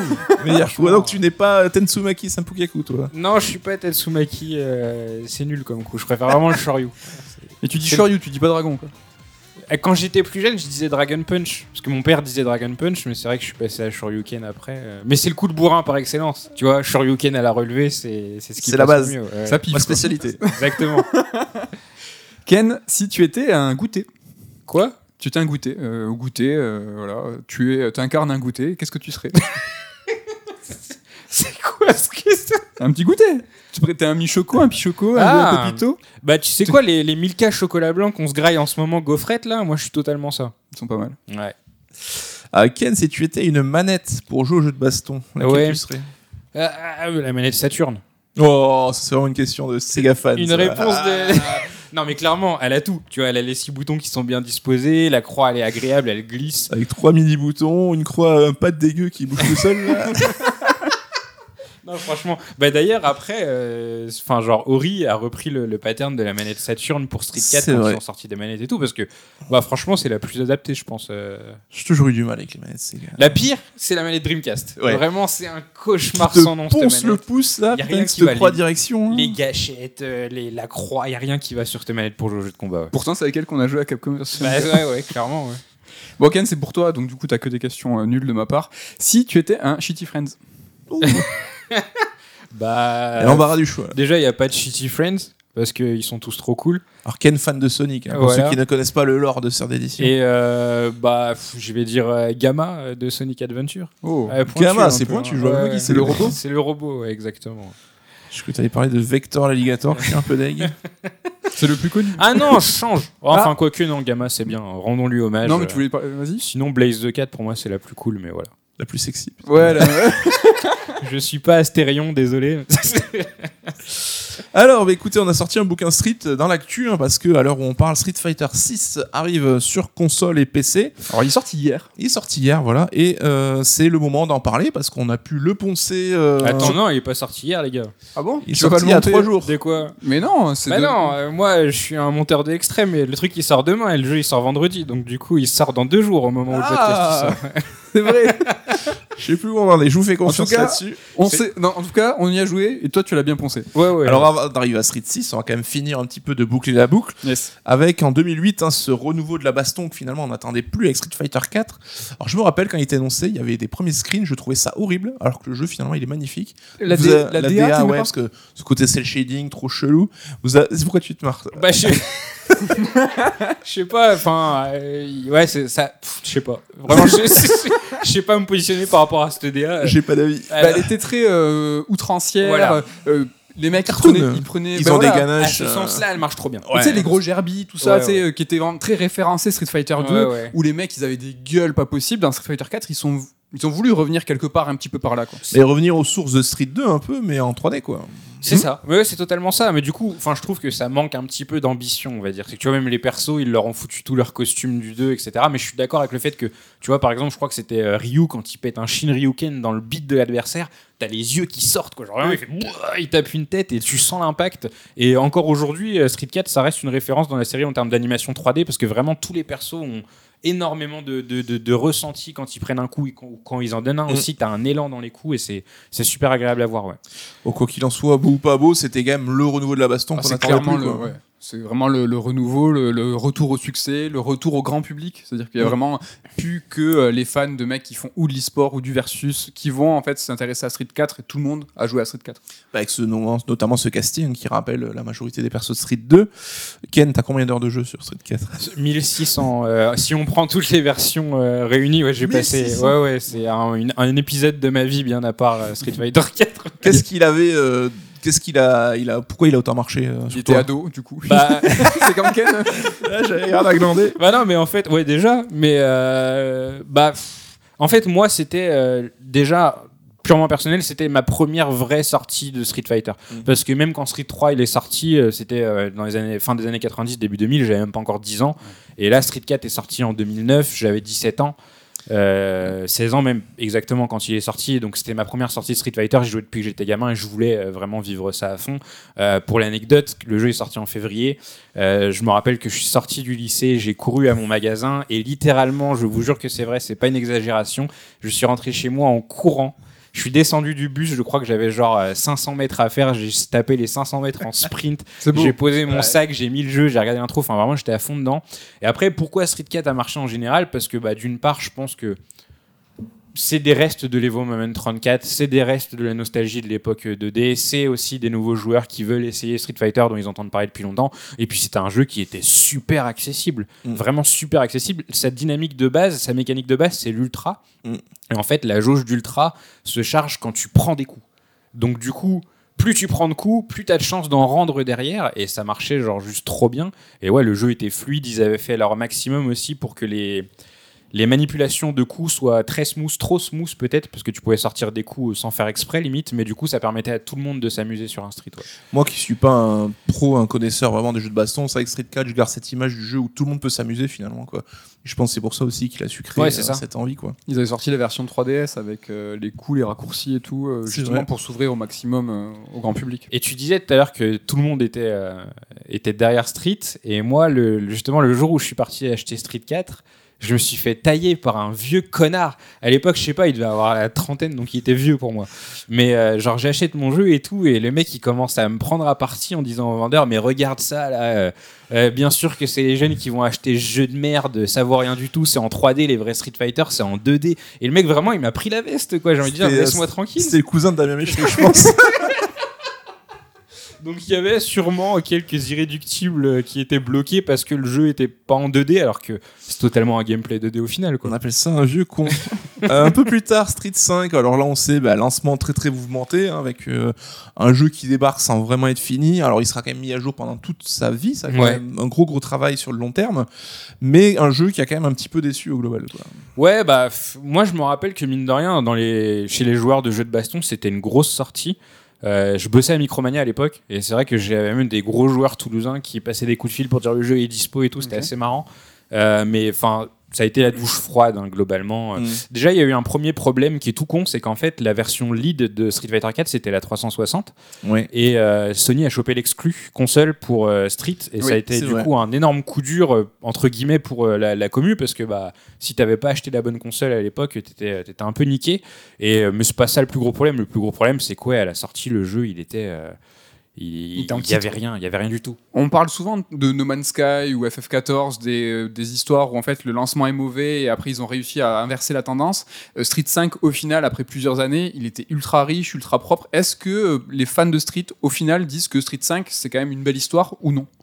De ce que j'en lis, les gens gardent un, un bon souvenir de Street 5, mais le problème c'est que c'est un jeu qui s'est refermé sur lui-même. C'est que tu vois, dans les exemples que tu cites, les jeux services, très souvent, bah, au final, tu vas choper des curieux en route à chaque fois, alors que Street 5, enfin dans les jeux de combat, généralement ça se joue à la sortie. Tu vois, là, il y a Street 6 qui va sortir, euh, il y a des tournois partout qui sont en train de s'organiser à Toulouse, partout. Enfin, euh, là, il y a vraiment un gros truc, tu vois, c'était pareil pour Smash. Si tu perds les joueurs à la sortie, c'est fini. Parce qu'en Ouais. gros, les joueurs, ils se disent, bon, bah là, tout le monde est au niveau zéro, donc c'est le moment de s'y mettre.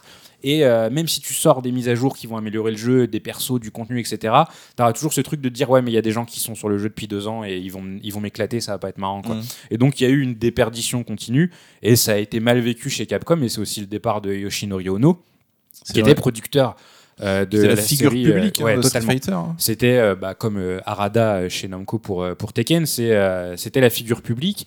Et bah, Ono, c'était un peu un héros parce qu'il avait réussi à relancer le jeu de combat 2D euh, tout court, en fait. Il a même permis, il a même creusé le, le- le sillon pour SNK qui est revenu, etc.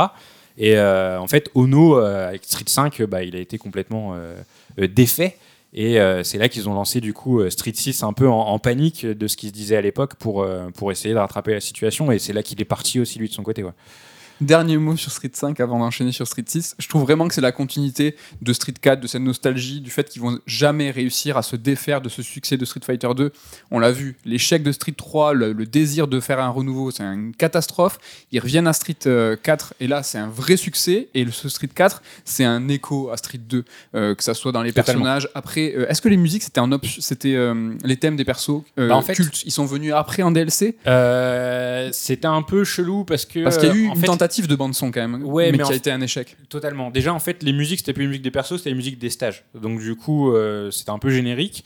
Et euh, les stages n'étaient pas propres à chaque perso. Et ça, c'était un peu une première pour les streets. Donc, ça te donnait un truc qui était très désincarné. Et tu avais les thèmes des persos de Street 2 qui étaient revisités. Il y avait des arrangements, mais tu les entendais uniquement en baston rival, donc c'était Ouais. une fois dans tout le mode C'est arcade. justement ces arrangements et ces échos Ouais, passés ouais. qui faisaient qu'on était content. Et sur Street 5, ils sont tombés dans le même, dans le même piège, quoi. Exactement. Ouais, ouais, ouais. C'est que euh, tu, tu restes sur, euh, sur Street 2 en tâche de fond, en continu, euh, et ils ont du mal à sortir de ça, ouais. On a vu donc l'annonce de Street 6, les premiers trailers et tout. Vous en étiez où vous, avant la sortie de Street 6 Votre niveau d'attente, toi, Ken, t'étais comme un ouf ou tu t'étais dit justement, bon, ah, Street, ça me. Bah, moins chaud? comme j'ai du mal à faire les choses à moitié avec Street Fighter, euh, je me disais est-ce que je suis pas trop vieux pour pour ces conneries? Parce que je sais que le jeu j'arriverai pas à y jouer en dilettante et que je vais vouloir euh, pousser un peu. Bah du coup on l'a vu avec euh, la bêta et, et compagnie, mais ouais, enfin un Street pour moi c'est toujours un, un- un énorme événement quoi. C'est une de mes séries de cœur, donc ouais c'est comme quand il y a quand il y a un Sonic qui sort, euh, je sais que de toute façon je vais l'acheter et on verra bien quoi. Heureusement que t'étais pas censé le poncer. hein. Qu'est-ce que ça aurait été sinon Matt, t'en étais où toi? Est-ce que t'avais cette petite excitation euh, Oui, mais Street- non, mais le truc c'est que Street, euh, c'est un genre euh, du passé pour moi. C'est vrai que j'ai bien aimé euh, Capcom vs SNK, Street Toi, le Fighter 2. rétro gamer. euh, Ouais, mais tu vois, euh, comme Ken, c'est vrai que si tu prends pas le train au début et que bah, tu laisses les gens devenir meilleurs, bah, tu lâches l'affaire. le solo, Ouais, il y avait une petite, un petit truc qui m'excitait, c'est cette promesse du solo. Pourquoi pas? Il fallait qu'il se rattrape après Street 5. hein. Et le roster, je le trouvais très très sympa. Dommage, tout l'ensemble du roster avait fuité. Mais là, on en parlera des différentes réussites. Mais si je peux commencer à, à les énumérer, bah, c'est la, la direction artistique, en tout cas des artworks, Ouais. et euh, le roster que je trouve incroyable. Bah, cette DA, parlons-en, c'est vrai qu'on. Je trouve qu'on est dans une sorte d'évolution de Street 4 à Street 6 vers plus de photoréalisme, entre guillemets. Et aussi ce côté bah, jouer sur les effets, le côté presque un peu too much. Vous en la trouvez comment, vous, cette DA de Street 6 Euh, je je commence à en avoir un peu marre du euh, du RE Engine. Ça y est Ouais. Tu, on le voit Pa- partout. hein. Parce qu'en fait, le truc, c'est que ouais, déjà, on le voit partout et je, je trouve que c'est pas le moteur le plus adapté pour les personnages. Et dans un jeu de combat, les persos, tu les vois quand même, euh, tu les vois quand même beaucoup. Et en plus, le RE Engine a ce truc, c'est que les couleurs ne sont jamais totalement vives. Ça a toujours un petit côté délavé. Et là, les, les persos ont limite un peu la peau grise par moment. Donc ouais, j'en ai un peu marre. Et c'est vrai que le côté, euh, tu débloques des artworks dans le jeu. Et du coup, tu débloques des artworks du 4 et du 5. Et le côté très coloré voire même trop coloré limite du, du- surtout du 5 il me manque un petit peu dans Street 6 quoi. Après euh, tout ce qui est DA, le côté euh, avoir voulu faire un truc un peu urbain à la Street 3, euh, les grands jets de peinture à la Splatoon quand tu fais Ouais. un drive impact, tout ça c'est quand même kiffant. ouais. Enfin, j'ai très peu joué, mais c'est quand tu lâches des furies et tout, enfin, t'as des explosions de couleurs partout. Ah, quand ça, même. hein. ouais. Je trouve ça assez étonnant. Je trouve que tu dises que ça manque de couleurs un petit peu. Bah, c'est vraiment dans le, le- le- le- le modèle 3D des persos où tu sens Mm. que ouais, il y a une chatoyance qui a plu et qui est totalement due au, au moteur, parce que c'est le même problème dans Monster Hunter, dans RE, même si RE les couleurs on s'en fout un peu, au contraire si on a moins c'est mieux. Mais ouais, c'est un truc qu'on- que je, je sens sur le moteur. ouais. Au niveau de la DA, j'ai un peu l'impression qu'ils ont décliné, pas Street 2 cette fois, mais Street 4, un autre succès. Et euh, justement, ce côté peinture, c'est un reliquat de ce qu'ils avaient fait avec Street 4 à un brin différent. Bah, en fait, c'est. euh, Ce qui est intéressant avec Street 6, c'est que c'est euh, un jeu un peu best of. Megamix, quoi. ouais. C'est pas Choral, je crois que voilà, c'est qu'en fait ils ont pris tout. Ils Ouais. ont pris tout Street Fighter, ils l'ont mis dans un seul jeu et en effet le Drive Impact c'est totalement la Focus Attack où à l'époque c'était un jet d'encre tout noir. ouais. Mais c'est vrai que tu parlais du côté urbain. Moi, je voyais vraiment une filiation avec Street 3, avec ce côté bah, Ah, très, euh, aussi, euh, tu sais, le côté graphe, le Bien côté euh, hip-hop et compagnie, où t'as vraiment cette filiation. Ouais. euh. Même si sur Street 6, euh, il est un peu clicheton, là où sur Street 3, je le trouvais ultra efficace, ultra pointu, ne serait-ce que dans la bande son, c'était mortel, et justement dans la DA, elle était pas, euh, elle était pas cliché, alors que là, je la trouve un peu grossière. Il y a un truc un peu forcé en fait. Un et c'est vrai que après Street 3 est sorti à une époque où le Japon ils étaient sur une ouverture totale vers le monde et donc du coup ils assumaient un peu des sonorités euh, jungle, hip-hop et tout et ça marche trop bien dans Street 3. Et c'est vrai que là, t'as un peu l'impression d'un truc genre ah, on, on va essayer de calquer euh, euh, une ambiance un peu jeune entre guillemets. Ouais. Il est un peu wesh, je trouve. Ouais, du coup ça marche. Parce que c'est oui, tu parlais de Splatoon, est-ce qu'on n'est pas dans la même euh, réflexion un petit Bah, peu pour le coup, euh, Splatoon, je trouve que tu sens vraiment que c'est fait par une équipe qui est plus jeune et qui, euh, qui retransmet un peu le- leur courant artistique. Là où Street 6, alors que l'équipe a rajeuni aussi, hein, Mm. t'as plus cette impression de, hey, euh, tu sais, le, le même euh, How do you euh, fellow kids, tu vois. ça marche un petit peu moins bien. Euh, la musique, c'est vrai que de manière étrange, la musique dans un jeu de baston, c'est toujours un big deal. Ouais. Sur Street 6, vous en pensez quoi Alors, Franchement, Est-ce qu'on est-ce- ça poursuit une espèce de petite déchéance quand même on a hein essayé. Après, on va dire du bien du jeu parce que franchement, Oui, il- oui. mais euh, là, les thématiques euh, arrivent dans cet ordre. Mais la musique, on a essayé. Ouais. Vraiment, on s'y est mis. on s'est dit non, mais là, on va écouter les thèmes et tout. Euh, C'était au boulot et tout. C'est vraiment, c'est dur. Euh, on a eu des échos de gens qui n'aimaient pas trop la ST, qui disaient que c'était de la soupe. J'aime pas cette critique parce que je la trouve toute faite.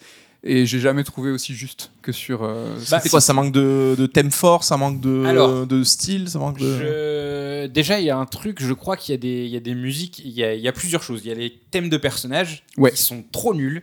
Il y a les musiques de menu qui s'en sortent pour la plupart plutôt pas mal. Alors l'ambiance du jeu, je suis d'accord, je trouve ça vachement bien. Ouais, elles sont trop cool, tu vois. Genre, t'as plein d'ambiances différentes Ouais. et tout. Tu les entends pas mal dans le World Tour. Il y a, il y a des trucs cool. Quelques morceaux chantés, sympa aussi. Aussi, ouais. Et enfin, t'as les musiques de stage. Mm. Je, je crois, j'ai pas encore creusé le truc, mais j'ai entendu une musique sur le stage de Paris qui est trop bien. Et euh, T'as ouais, raison de t'as- faire le distinguo, c'est vraiment les thèmes des persos. C'est les thèmes des persos. Et en fait, les thèmes des persos, tu t'attends toujours à un truc qui, est, euh, qui frappe, tu vois. Genre, je sais pas, là tout de suite, je pense au thème de Elena dans Sur Strike, le beat in my head. Enfin, tu vois, Mm. direct, pour le coup, vraiment, il te rentre dans la tête, quoi. Là, c'est des trucs très génériques. euh. Là, ils sont pas caractérisés. Ouais. C'est-à-dire que tu as vraiment l'impression d'avoir quelque chose qui est extrêmement homogène, que du passage à un autre de perso, tu vas pas vraiment, voir la différence. Tu vas avoir quelques motifs derrière qui font Ah, tiens, il y a un petit, petit truc de Russie là, serait-ce Zangief Mais vraiment, c'est.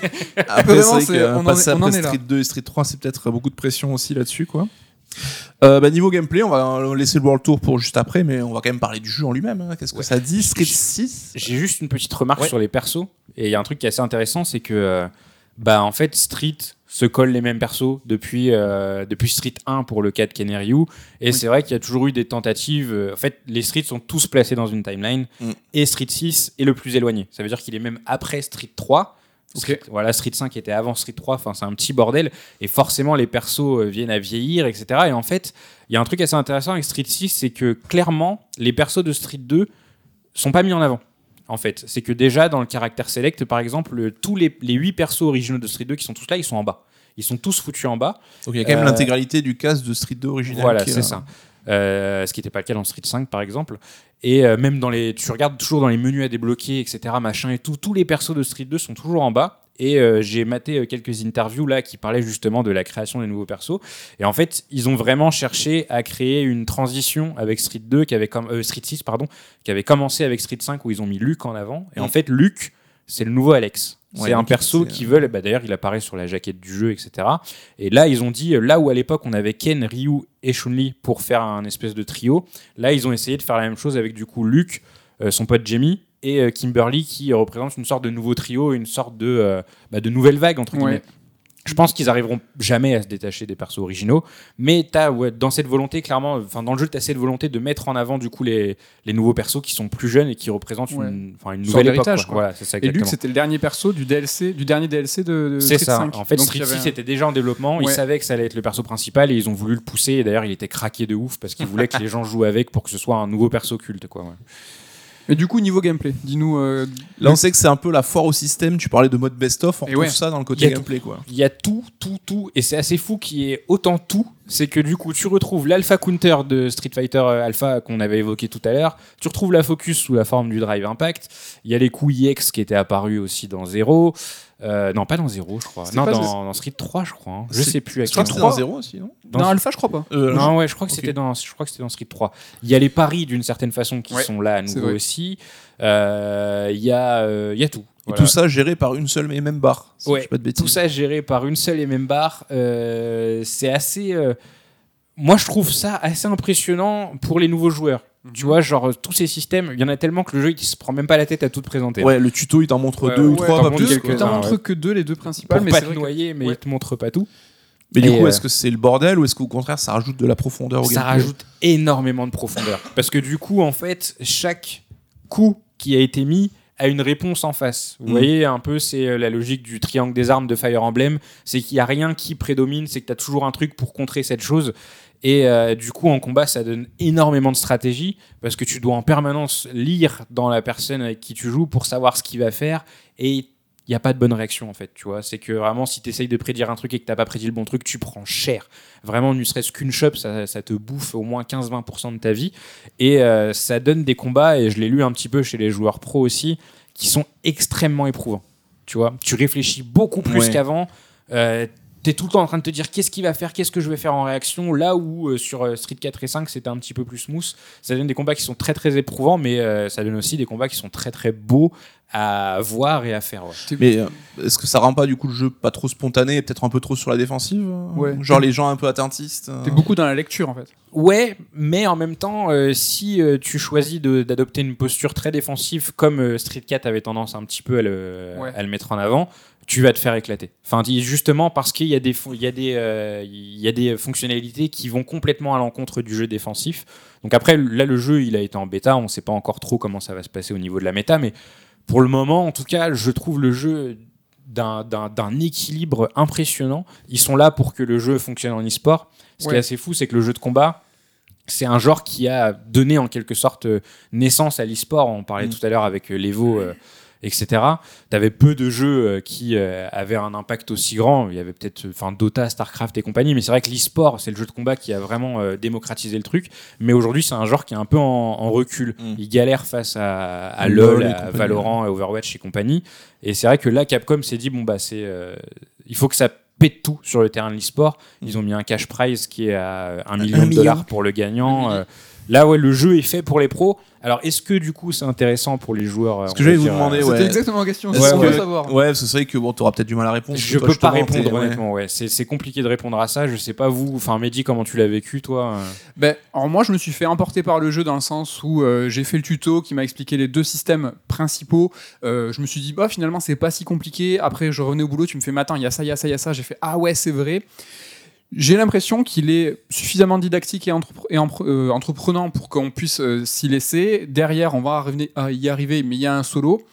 Je sais pas, il y a une potentialité pour qu'il puisse convaincre euh, un plus grand public. Il y a surtout aussi un mode de contrôle alternatif qui permet de jouer avec euh, en rendant les, les coups euh, beaucoup plus faciles à sortir quoi. Ouais. Je- Est-ce que vous l'avez essayé ou Alors, pas je l'ai essayé que c'est pas trop votre. Je l'ai essayé contre mon gré. En fait, je me suis fait éclater jouer. Et en fait, l'ordi était en niveau 4. Je me disais, je me suis fait défoncer par l'ordi en niveau 4. Je comprenais pas. Et en fait, parce que ce système m'avait été en fait imposé, je crois, de base. De base, le jeu te met en moderne. Oui. C'est à toi de faire la démarche de te mettre en classique euh, C'est particulier. Si j'ai plus ou moins compris, ça ressemble un peu à ce qu'on peut voir dans Dragon Ball Fighters où euh, des combos vont pouvoir te déclencher des coups spéciaux Ouais. à la suite, quelque chose de auto-combos. plus naturel. T'as des auto-combos, t'as des combos, euh, enfin, t'as des super coups avec une simple direction. Ouais. T'as une gâchette. En fait, tu fais une gâchette et tu fais un seul, une seule touche. Et là, tu vas enchaîner. Et du coup, ça va créer ton combo. Ça te fait un combo en Moi je trouve que c'est trop bien. Je sais pas si évidemment, je pense que les gens euh, un peu. euh, Si t'as ne serait-ce que des tout petits réflexes. Ouais. Je suis pas un joueur de versus, mais si par exemple tu sais ce que c'est un Shoryu et tout machin et tu Ouais, sais jouer à. Street comme ça, c'est mort. Oui, parce que nous on joue à Street depuis qu'on est petit, mais je pense que ça peut être justement le moyen d'ouvrir Ouais, le jeu à notre entendu. public. On a vu que Dragon Ball Fighters aussi avait réussi à toucher un public assez large, Ouais. alors que du Art System Work normalement c'est quand même assez Ouais, velu. ouais.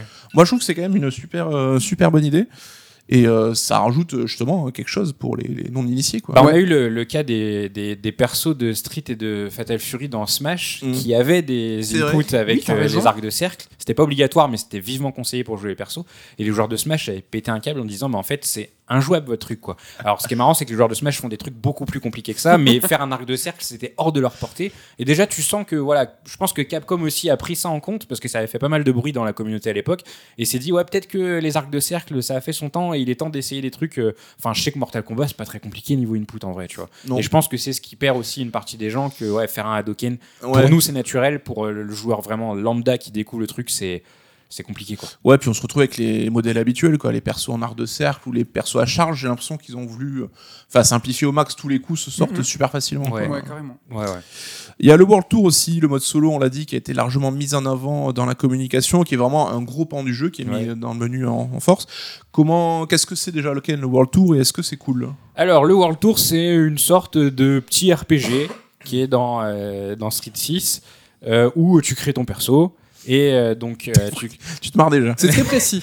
ouais, de quoi la création Ouais, ou, euh si vous voulez vous y mettre, Ah il ouais, ouais, y a de quoi. Tu, tu peux faire des. Et des- J'ai vu des- passer des abominations. Aussi, déjà. Tu peux aussi. aussi. Donc tu crées ton perso et tu Voilà. vas devoir hacker en fait les coups spéciaux des persos euh, établis de Street pour C'est cr- ça. construire ton perso. Donc c'est t'es ça à Metro City et la ville de Final Fight qui est devenue euh, canon dans l'univers de Street Fighter.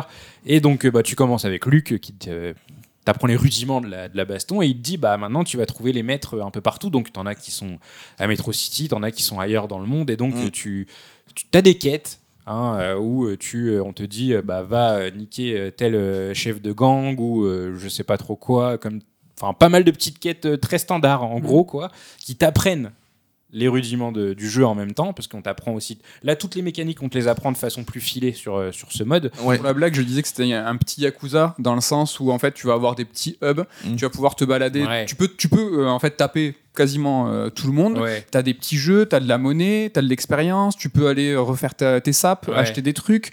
T'as des, vraiment des mini-games qui, sont, qui te sont proposés. T'as un- une évolution euh, de ton personnage en expérience. Et à chaque fois que tu vas avoir des gains d'expérience, tu vas avoir ton arbre de compétences Mhm. et tu vas pouvoir, et là, tu vas peut-être nous en dire plus, choisir en fait quelle euh, arborescence tu veux développer, quel Mhm. maître tu veux en fait. euh, Il y a ça plus- entre autres. ouais, un peu plus sûr, respecté. ouais, ouais. Mais euh, pour un jeu de baston, c'est vrai que enfin, les jeux, les solos des jeux de baston, ça a toujours été un king pour euh, plein de joueurs parce que t'as toujours des, des trucs un peu chelous. Mais enfin, c'est quand même, euh, il y a de quoi faire quoi. Mais carrément, par exemple, une fois que tu auras rencontré Ken, euh, il va t'apprendre euh, ben, en fait euh, son, son art de combat et tu vas le prendre en main, c'est ça? Et après, du coup, tu vas pouvoir ou développer les, les, les coups de, de Ken. Pourquoi je, pourquoi j'ai choisi Ken? C'est hyper dur comme t'es là. Ouais. ou Ryu. Voilà. Tu vas développer les, les, euh, les coups spéciaux de Ryu et euh, mais tu vas pouvoir faire des mix après. Et c'est Mm. là où c'est hyper intéressant. Ouais, c'est que tu peux du coup. Alors, t'as une base, la façon dont ton perso se tient, les coups de base, quoi. Genre la façon dont il fait un gros point. Et après, ouais, tu mets les coups spéciaux que tu veux. Genre, moi, typiquement, là, bah, mon perso, il a tous les coups de Ken. Et en plus, j'y ai rajouté la shop spé de Manon. Parce que pourquoi pas. Et donc, du coup, j'ai Ouais. une grosse shop spé en plus. Euh, au début, j'étais trop chaud sur ce mode. Il est, il est, je me disais, ah, c'est cool, franchement. Et puis tu te dis, ils ont fait un effort de ouf, quoi, Ouais. tu vois. Euh, ils ont, euh, t'as des petites refs, t'as des persos, genre, euh, t'as un perso de Street Fighter 1 qui apparaît, Retsu, t'as un perso de Final Fight 2 ou 3, Carlos qui vient à un moment, t'as des quêtes avec lui et tout. Ils se sont pris la tête, t'as des refs dans tous les sens, c'est assez sympa. Je sais plus à combien de temps je suis sur ce mode, je crois une dizaine d'heures, un peu plus. Ça commence à tirer. Après, j'ai vu que Ken Bogard l'avait fini en 11 heures, donc je pense que je suis pas loin de la fin. Parce que oui. Enfin, ça tourne un petit peu en rond. À un Oui. moment, les quêtes vont jamais très loin. euh, Bon, mais, t'as euh, quand même, on disait des mini-jeux rigolos, mais Ouais. bon, euh, t'as pas une, forcément une profondeur. euh, Et ce qui est rigolo, c'est que le jeu est complètement. Enfin, le mode solo est complètement déséquilibré. Et c'est ça qui Ouais. est rigolo en fait. Ouais, ouais, c'est ça. ouais. Mais euh, le endgame, c'est quoi? Parce que j'imagine tu pourras jamais jouer en ligne avec le perso que tu as Bah, créé. si tu euh, peux. Mais Enfin, non. tu ouais, mais peux dans pas- un mode en ligne dédié, quoi. Exact. Donc là, Exactement. Mais c'est rigolo. qui était Du coup. disponible du coup à la bêta où Mm. ouais tu peux euh, alors moi pour le coup j'y étais allé avec mon perso euh, en me disant ouais j'ai quand même pas mal joué et tout Euh, j'étais je sais plus niveau 25 je crois je tombe sur un mec niveau 75 qui avait 3 barres de vie et il m'a éclaté vraiment il m'a éclaté ça mais le mode est là pour rigoler tu vois c'est que tu fais n'importe quoi tu peux avoir les coups de Delsim avec euh, un Tetsu enfin tu, Mm. tu fais n'importe quoi Ce qui est intéressant, c'est qu'ils l'ont poussé quand tu arrives sur le mode, euh, sur la homepage en fait, du jeu. Tu as des trois grandes tuiles. Et là, tu choisis si tu veux aller en World Tour, si tu veux aller en mode en ligne ou si tu veux aller dans le mode versus arcade, etc. Mm. C'est vraiment en fait, euh, euh, ben, en fait des environnements. Tu vas choisir quel Ouais. jeu tu veux faire. d'ailleurs sur Xbox tu dois les télécharger séparément les, les trois modules euh, C'est marrant, c'est un peu comme fait un Call of aujourd'hui où t'as les modules. euh, ouais exactement Exactement. c'est exactement ça exactement ça. Et je pense que c'est pas anodin. Euh, donc bah il y a quand même cet effort à faire et tu l'as dit, passer déjà 10 heures sur un solo d'un jeu de baston, c'est plutôt cool. Euh, sur les nouveaux persos maintenant qui en Ah. sont apparus dans Street 6, qu'est-ce Qu'on qu'est-ce qu'on en pense Moi, je trouve que c'est une tuerie. Je trouve que le roster, c'est du, euh, c'est du sans faute. Euh, je les trouve tous hyper caractérisés. Je trouve tous qu'ils ont des coups intéressants. Ils Mhm. sont tous trop classe. Ils ont ce petit rapport euh, avec Street Fighter 2. C'est tous les élèves 2, copains 2, Ouais. fils 2. Ouais, Ouais, ouais. c'est rigolo ça. Ça, c'est un, c'est un- c'est un petit peu rigolo. Non, franchement, moi. C'est vrai je- que c'est encore trop tôt pour voir la hiérarchie, rapport de force, on sait que ça va énormément évoluer, mais toi Ken aussi, t'es d'accord là-dessus, les nouveaux persos? Ouais, ils sont cool. Déjà, le truc qui est, qui est cool, c'est qu'ils ont toutes leurs petites, euh, euh, leurs petites spécificités. Genre Lily, euh, qui fait partie du même clan que T-Hawk, elle peut charger du vent comme ça, et après, elle fait des attaques avec ses deux gros boomerangs. Les- le, le cara design est Ah ouais. il est trop bien. Il n'y a pas un perso qui est de mauvais goût. Non. Je suis pas très fan de JP, déjà parce qu'il s'appelle JP, je trouve ça un peu chelou. c'est un vieux avec un bâton et cheveux lisses. Enfin, je le trouve un peu éclaté, c'est le boss. Mais, il fait très euh, rugal. Enfin, il fait très. euh, Il y a un côté rugal, c'est vrai. vrai. Rugal en moins, en moins ouais, charismatique. tape. Mais euh, sinon, ouais, tous les persos, Lily est trop cool, Manon, la française, Ouais. euh, qui euh, fait un peu de danse classique. Ouais, ça, j'aime bien. euh, Ouais, elle est cool. qui est virevoltante, c'est trop bien. Euh, Maritza, elle est cool. Il y a qui d'autre? On sait les DLC à venir. euh, Oui, déjà. bah, bah, après les DLC, c'est des persos qui étaient déjà là, je crois. Il y a Ouais. Rachid, Il y a Akuma qui va arriver. euh, c'est qui le dernier? Je sais plus. Sur le premier, le premier run? Ouais, sur la première saison, j'ai oublié qui c'était. Mais euh, et ce qui est intéressant, c'est que du coup, ces persos DLC seront Ouais. aussi dans le mode World Tour. C'est que c'est un mode qui vont continuer à alimenter. euh, Ah, du coup, Donc, tu vas pouvoir cool. agrémenter ton, Voilà. ta- ton solo à, à travers DLC. Ça. Exactement, ouais, ça c'est une bonne idée. Ouais. Non, mais ouais, tous les persos ont un design trop cool. euh, je trouve qu'ils sont pas euh, tombés dans le piège de vouloir de faire. Ils sont pas tombés dans le piège Street 3. Mm. C'est qu'ils ont réussi à faire des nouveaux persos qui soient malgré tout très charismatiques. Tu Ouais, vois, qui ils s'incarnent totalement. marquée, euh, ouais. Voilà, c'est ça. Et même Luc, euh, sur la fin, sur le DLC de Street Fighter V, on disait ouais, c'est un peu le random MMA et tout. Et en fait, quand tu fais World Tour, c'est le premier. Comme l'a dit Ken, hein, c'est le nouveau euh, Ryu, hein, c'est celui qu'on veut nous imposer. Le mec qui a les bras le plus long du monde, je crois. Plus que Dalsim. a- ben, en fait, les avant-bras ont un peu un souci, ouais. mais euh, je l'ai trouvé euh, sympathique. Lui, il est lié à Gail en fait. Ouais. C'est un ancien Ah, militaire et tout. euh, Il est plutôt agréable à jouer en tout cas. Bah en fait ils ont ouais ils en ont fait un perso tu sais boule dragon machin euh, Mm. un perso très générique mais ouais qui est super cool à jouer. Et ouais. dans le retour, tu vois qu'il est trop cool en fait. C'est un coach qui revient de l'armée, euh, bidasse, mais en fait hyper sympathique. Et moi, ça, c'est un des rares trucs qui me donne envie de continuer World Tour pour rencontrer les différents personnages principaux. Ouais. Parce que dans le mode arcade, j'ai fait le mode arcade avec. euh, à l'époque, quand nous on pétait un câble pour avoir euh, les écrans fixes au début et à la fin. Ouais, ouais.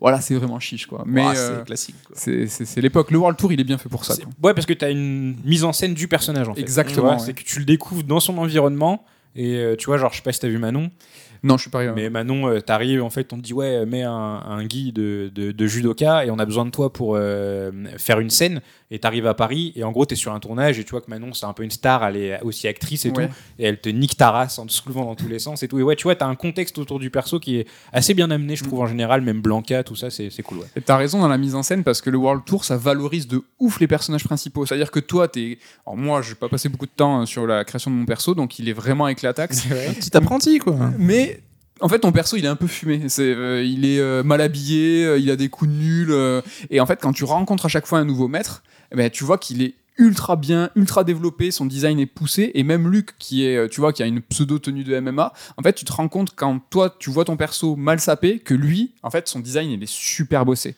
Et en fait, ça les valorise vraiment de les croiser. Et quand tu vas après dans ton mode en ligne, dans ton mode arcade, bah, tu kiffes de ouf les incarner, les choisir en disant tu les vois vraiment comme des maîtres ouais, exactement. Ah, c'est bien, ça fait, ça leur rend justice. un petit peu. Exactement. Et Luc, vraiment, moi je le vois euh, trop stylé, tu vois. Alors que- Question, question anecdotique, t'as du cosmétique pour ton perso, tu peux gagner des fringues. Ah, de ouf, oui. fait- Alors, t'as des, euh, t'en as dans le World Tour.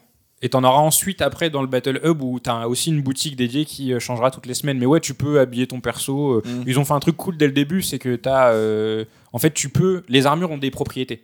Elles peuvent t'apporter des buffs et elles ont de l'attaque, de la défense, etc.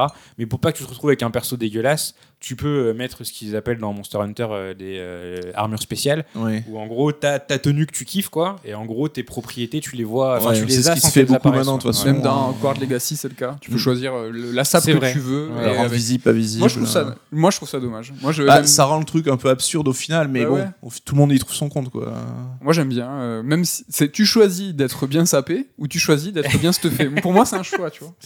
Euh, mode en ligne, techniquement et tout, c'est solide, hein, j'imagine. Ouais, bah ils ont pris ce qu'on appelle le rollback netcode, euh, c'est euh, le qui est un, indispensable aujourd'hui qui est gros totalement jeux, euh. indispensable aujourd'hui. euh, En donc- gros, c'est pour des temps de latence plus, enfin, qu'il n'y ait pas de problème de latence. Quoi, ouais, ça. voilà, On va ça. simplifier de ouais, ouf. on va simplifier de Ça ouf. marche.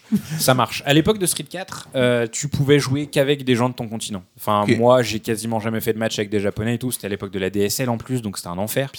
Euh, là, je suis allé un peu sur des serveurs asiatiques.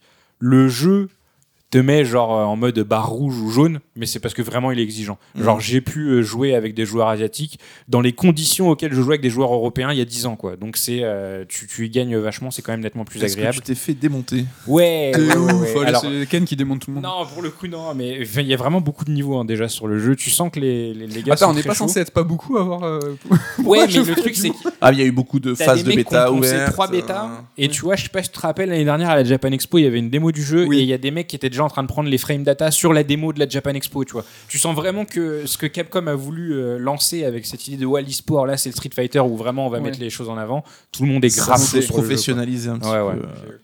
euh. Euh, si vous devez retenir un seul point fort du jeu en disant, ben voilà, ça c'est la caractéristique que Street 6 il réussit de ouf, qu'est-ce que ça serait euh, Euh, casting roster, sans faute pour moi. Moi, c'est le gameplay. Le fait qu'ils parviennent à prendre tout le meilleur de tous les Street Fighter et qu'ils les mis dans un seul jeu et que ça marche de ouf, quoi.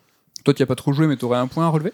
Bah, J'ai joué euh, 30 minutes, je pense. donc, Mais euh, ne serait-ce que si tu prends ces deux points-là, si tu as un casting, un sans faute avec un gameplay, euh, ben, est-ce qu'on n'a pas un jeu de combat? C'est tout ce qu'on demande à un jeu de baston en fait. euh, euh, Moi, je pense qu'il va marquer l'année. Là, vraiment, bon, les tests sont tombés ce matin, à l'heure où on enregistre. Ça a l'air d'être pas pire. On est Ouais. sur du 92 euh, métacritique. Ouais, au moment où. ouais. Je pense qu'au-delà de ça, Capcom est sur euh, une année euh, incroyable avec du RE4 Remake, euh, sur les années précédentes où ils sont sur une très très belle dynamique avec du Monster Hunter. Enfin là, Capcom assure. Ah, il marche un peu sur l'eau depuis des années là. ouais. Je pense que Street 6 peut marquer l'année. T'en penses quoi, Taken? Tu penses qu'il Ouais, peut euh, Clairement, jalon? ouais. Bah après, c'est- toujours pareil, c'est que le jeu de combat, tu le disais au début, c'est un peu un genre du passé. Donc euh, certes, les tests sont très bons et euh, certes, tu me demandes, je suis ultra chaud et c'est un excellent jeu. Après, est-ce qu'il va réussir à survivre dans le temps?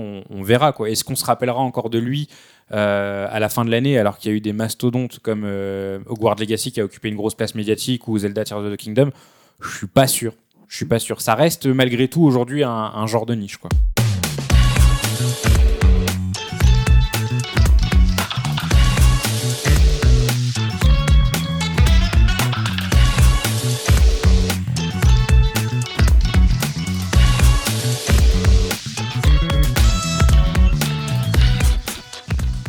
On arrive dans la dernière ligne droite de l'émission et comme d'habitude, on va demander à, notre personnalité de nous donner des conseils si on veut souhaiter un petit peu pousser plus loin euh, ce qu'il y a autour de, Street Fighter.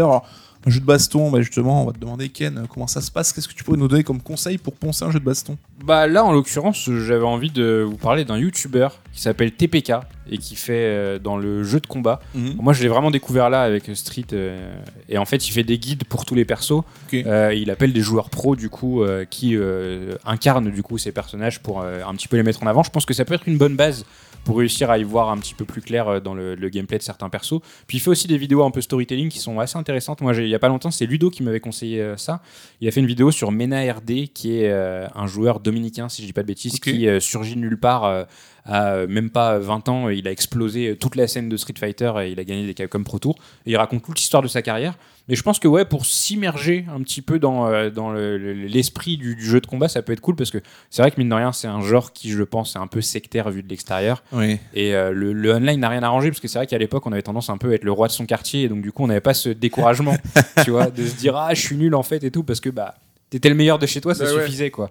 Mais c'est vrai qu'aujourd'hui, je pense qu'il y a un gros découragement face euh, au niveau général et qu'il est bon de rappeler d'une part que bah, le but ça reste de s'amuser et puis que si jamais vous voulez une porte d'entrée, je pense, dans cet univers, TPK il fait un boulot intéressant. ouais. Eh bien, écoute, merci pour cette recours. On va suivre tout ça.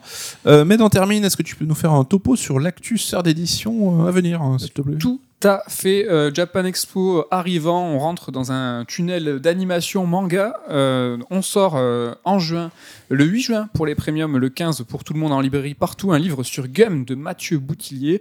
Gum, est-ce que j'ai besoin d'en dire plus manga Patrimoine. euh, patrimoine, manga culte, euh, animé, film, euh, enfin en tout cas le, le- le film euh, était pas mal, euh, qui est sorti aussi de chez Rodriguez hein, avec Alita. Je- tout le monde ne l'aime pas, mais en tout cas là, en Franchement, il est correct. il est correct. Ouais. Bon. Et je sais que Ludo voudrait qu'on insiste sur le fait que euh, Camille de Street Fighter a été en grande partie inspirée par euh, le personnage principal de Gun, donc Voilà. voilà, on a un lien. La boucle est bouclée. C'est beau, ça c'est en juin, c'est Gum. Et en juillet, on sort deux livres. Euh, sur euh, le premier Makoto Shinkai et le second sur Okuto no Ken. Okuto no Ken, on est encore dans le patrimoine, dans le livre, euh, enfin la licence euh, culte. Le shonen, père de tous les shonen. Ken le survivant, On a beaucoup parlé de Ken On a aujourd'hui. beaucoup parlé de Ken, mais on, on est dessus. Et Makoto Shinkai, voilà, Your Name, entre autres, et Suzume qui vient de sortir et qui sortira là très prochainement en Blu-ray. Tout ça, ça sera dispo à la Japan Expo sur notre stand et de façon similaire sur notre site et en librairie. Merci Med pour ces- cette actu. Merci pour ta présence dans ce podcast. Merci à toi. Merci Ken pour tes lumières sur Street Fighter, ça fait plaisir. En tout cas, on a envie tous de cesser un peu à Street 6 maintenant. Et pour terminer, comme d'hab, hein, j'espère que tu as bien bossé Ken, tu vas nous donner une musique pour conclure cette émission. Ouais. Nous dire quelle musique et pourquoi. Alors, euh, j'ai choisi le thème de Guile de Street Fighter EX. Ah, ok. Surprenant, n'est-ce pas? Pointu, Euh, parce qu'en fait, euh, J'aurais pu mettre du Star Strike, mais Ouais, c'est bah trop, ouais. tu vois. Du Street 3 en général, parce que tous les Street 3 ont une bande son de, de, de fou qui est faite en grande partie par Okugawa. Mais j'avais envie de mettre euh, EX en avant parce que la bande originale est faite par euh, euh, Sampling Master Mega Aya, donc Ayako Saso et Shinji Osoe pour leurs vrais noms, qui sont des pointures dans la musique de jeux vidéo japonaise et qui ont entre autres bossé sur Ridge Racer. Et ils ont fait une OST de ouf pour Street Fighter EX et elle est pas fréquemment mise en avant, je trouve, et du coup, je me suis dit que c'était l'occasion de- d'en parler. Donc, le thème de Guile, dont l'intro est trop cool, bah, c'est maintenant.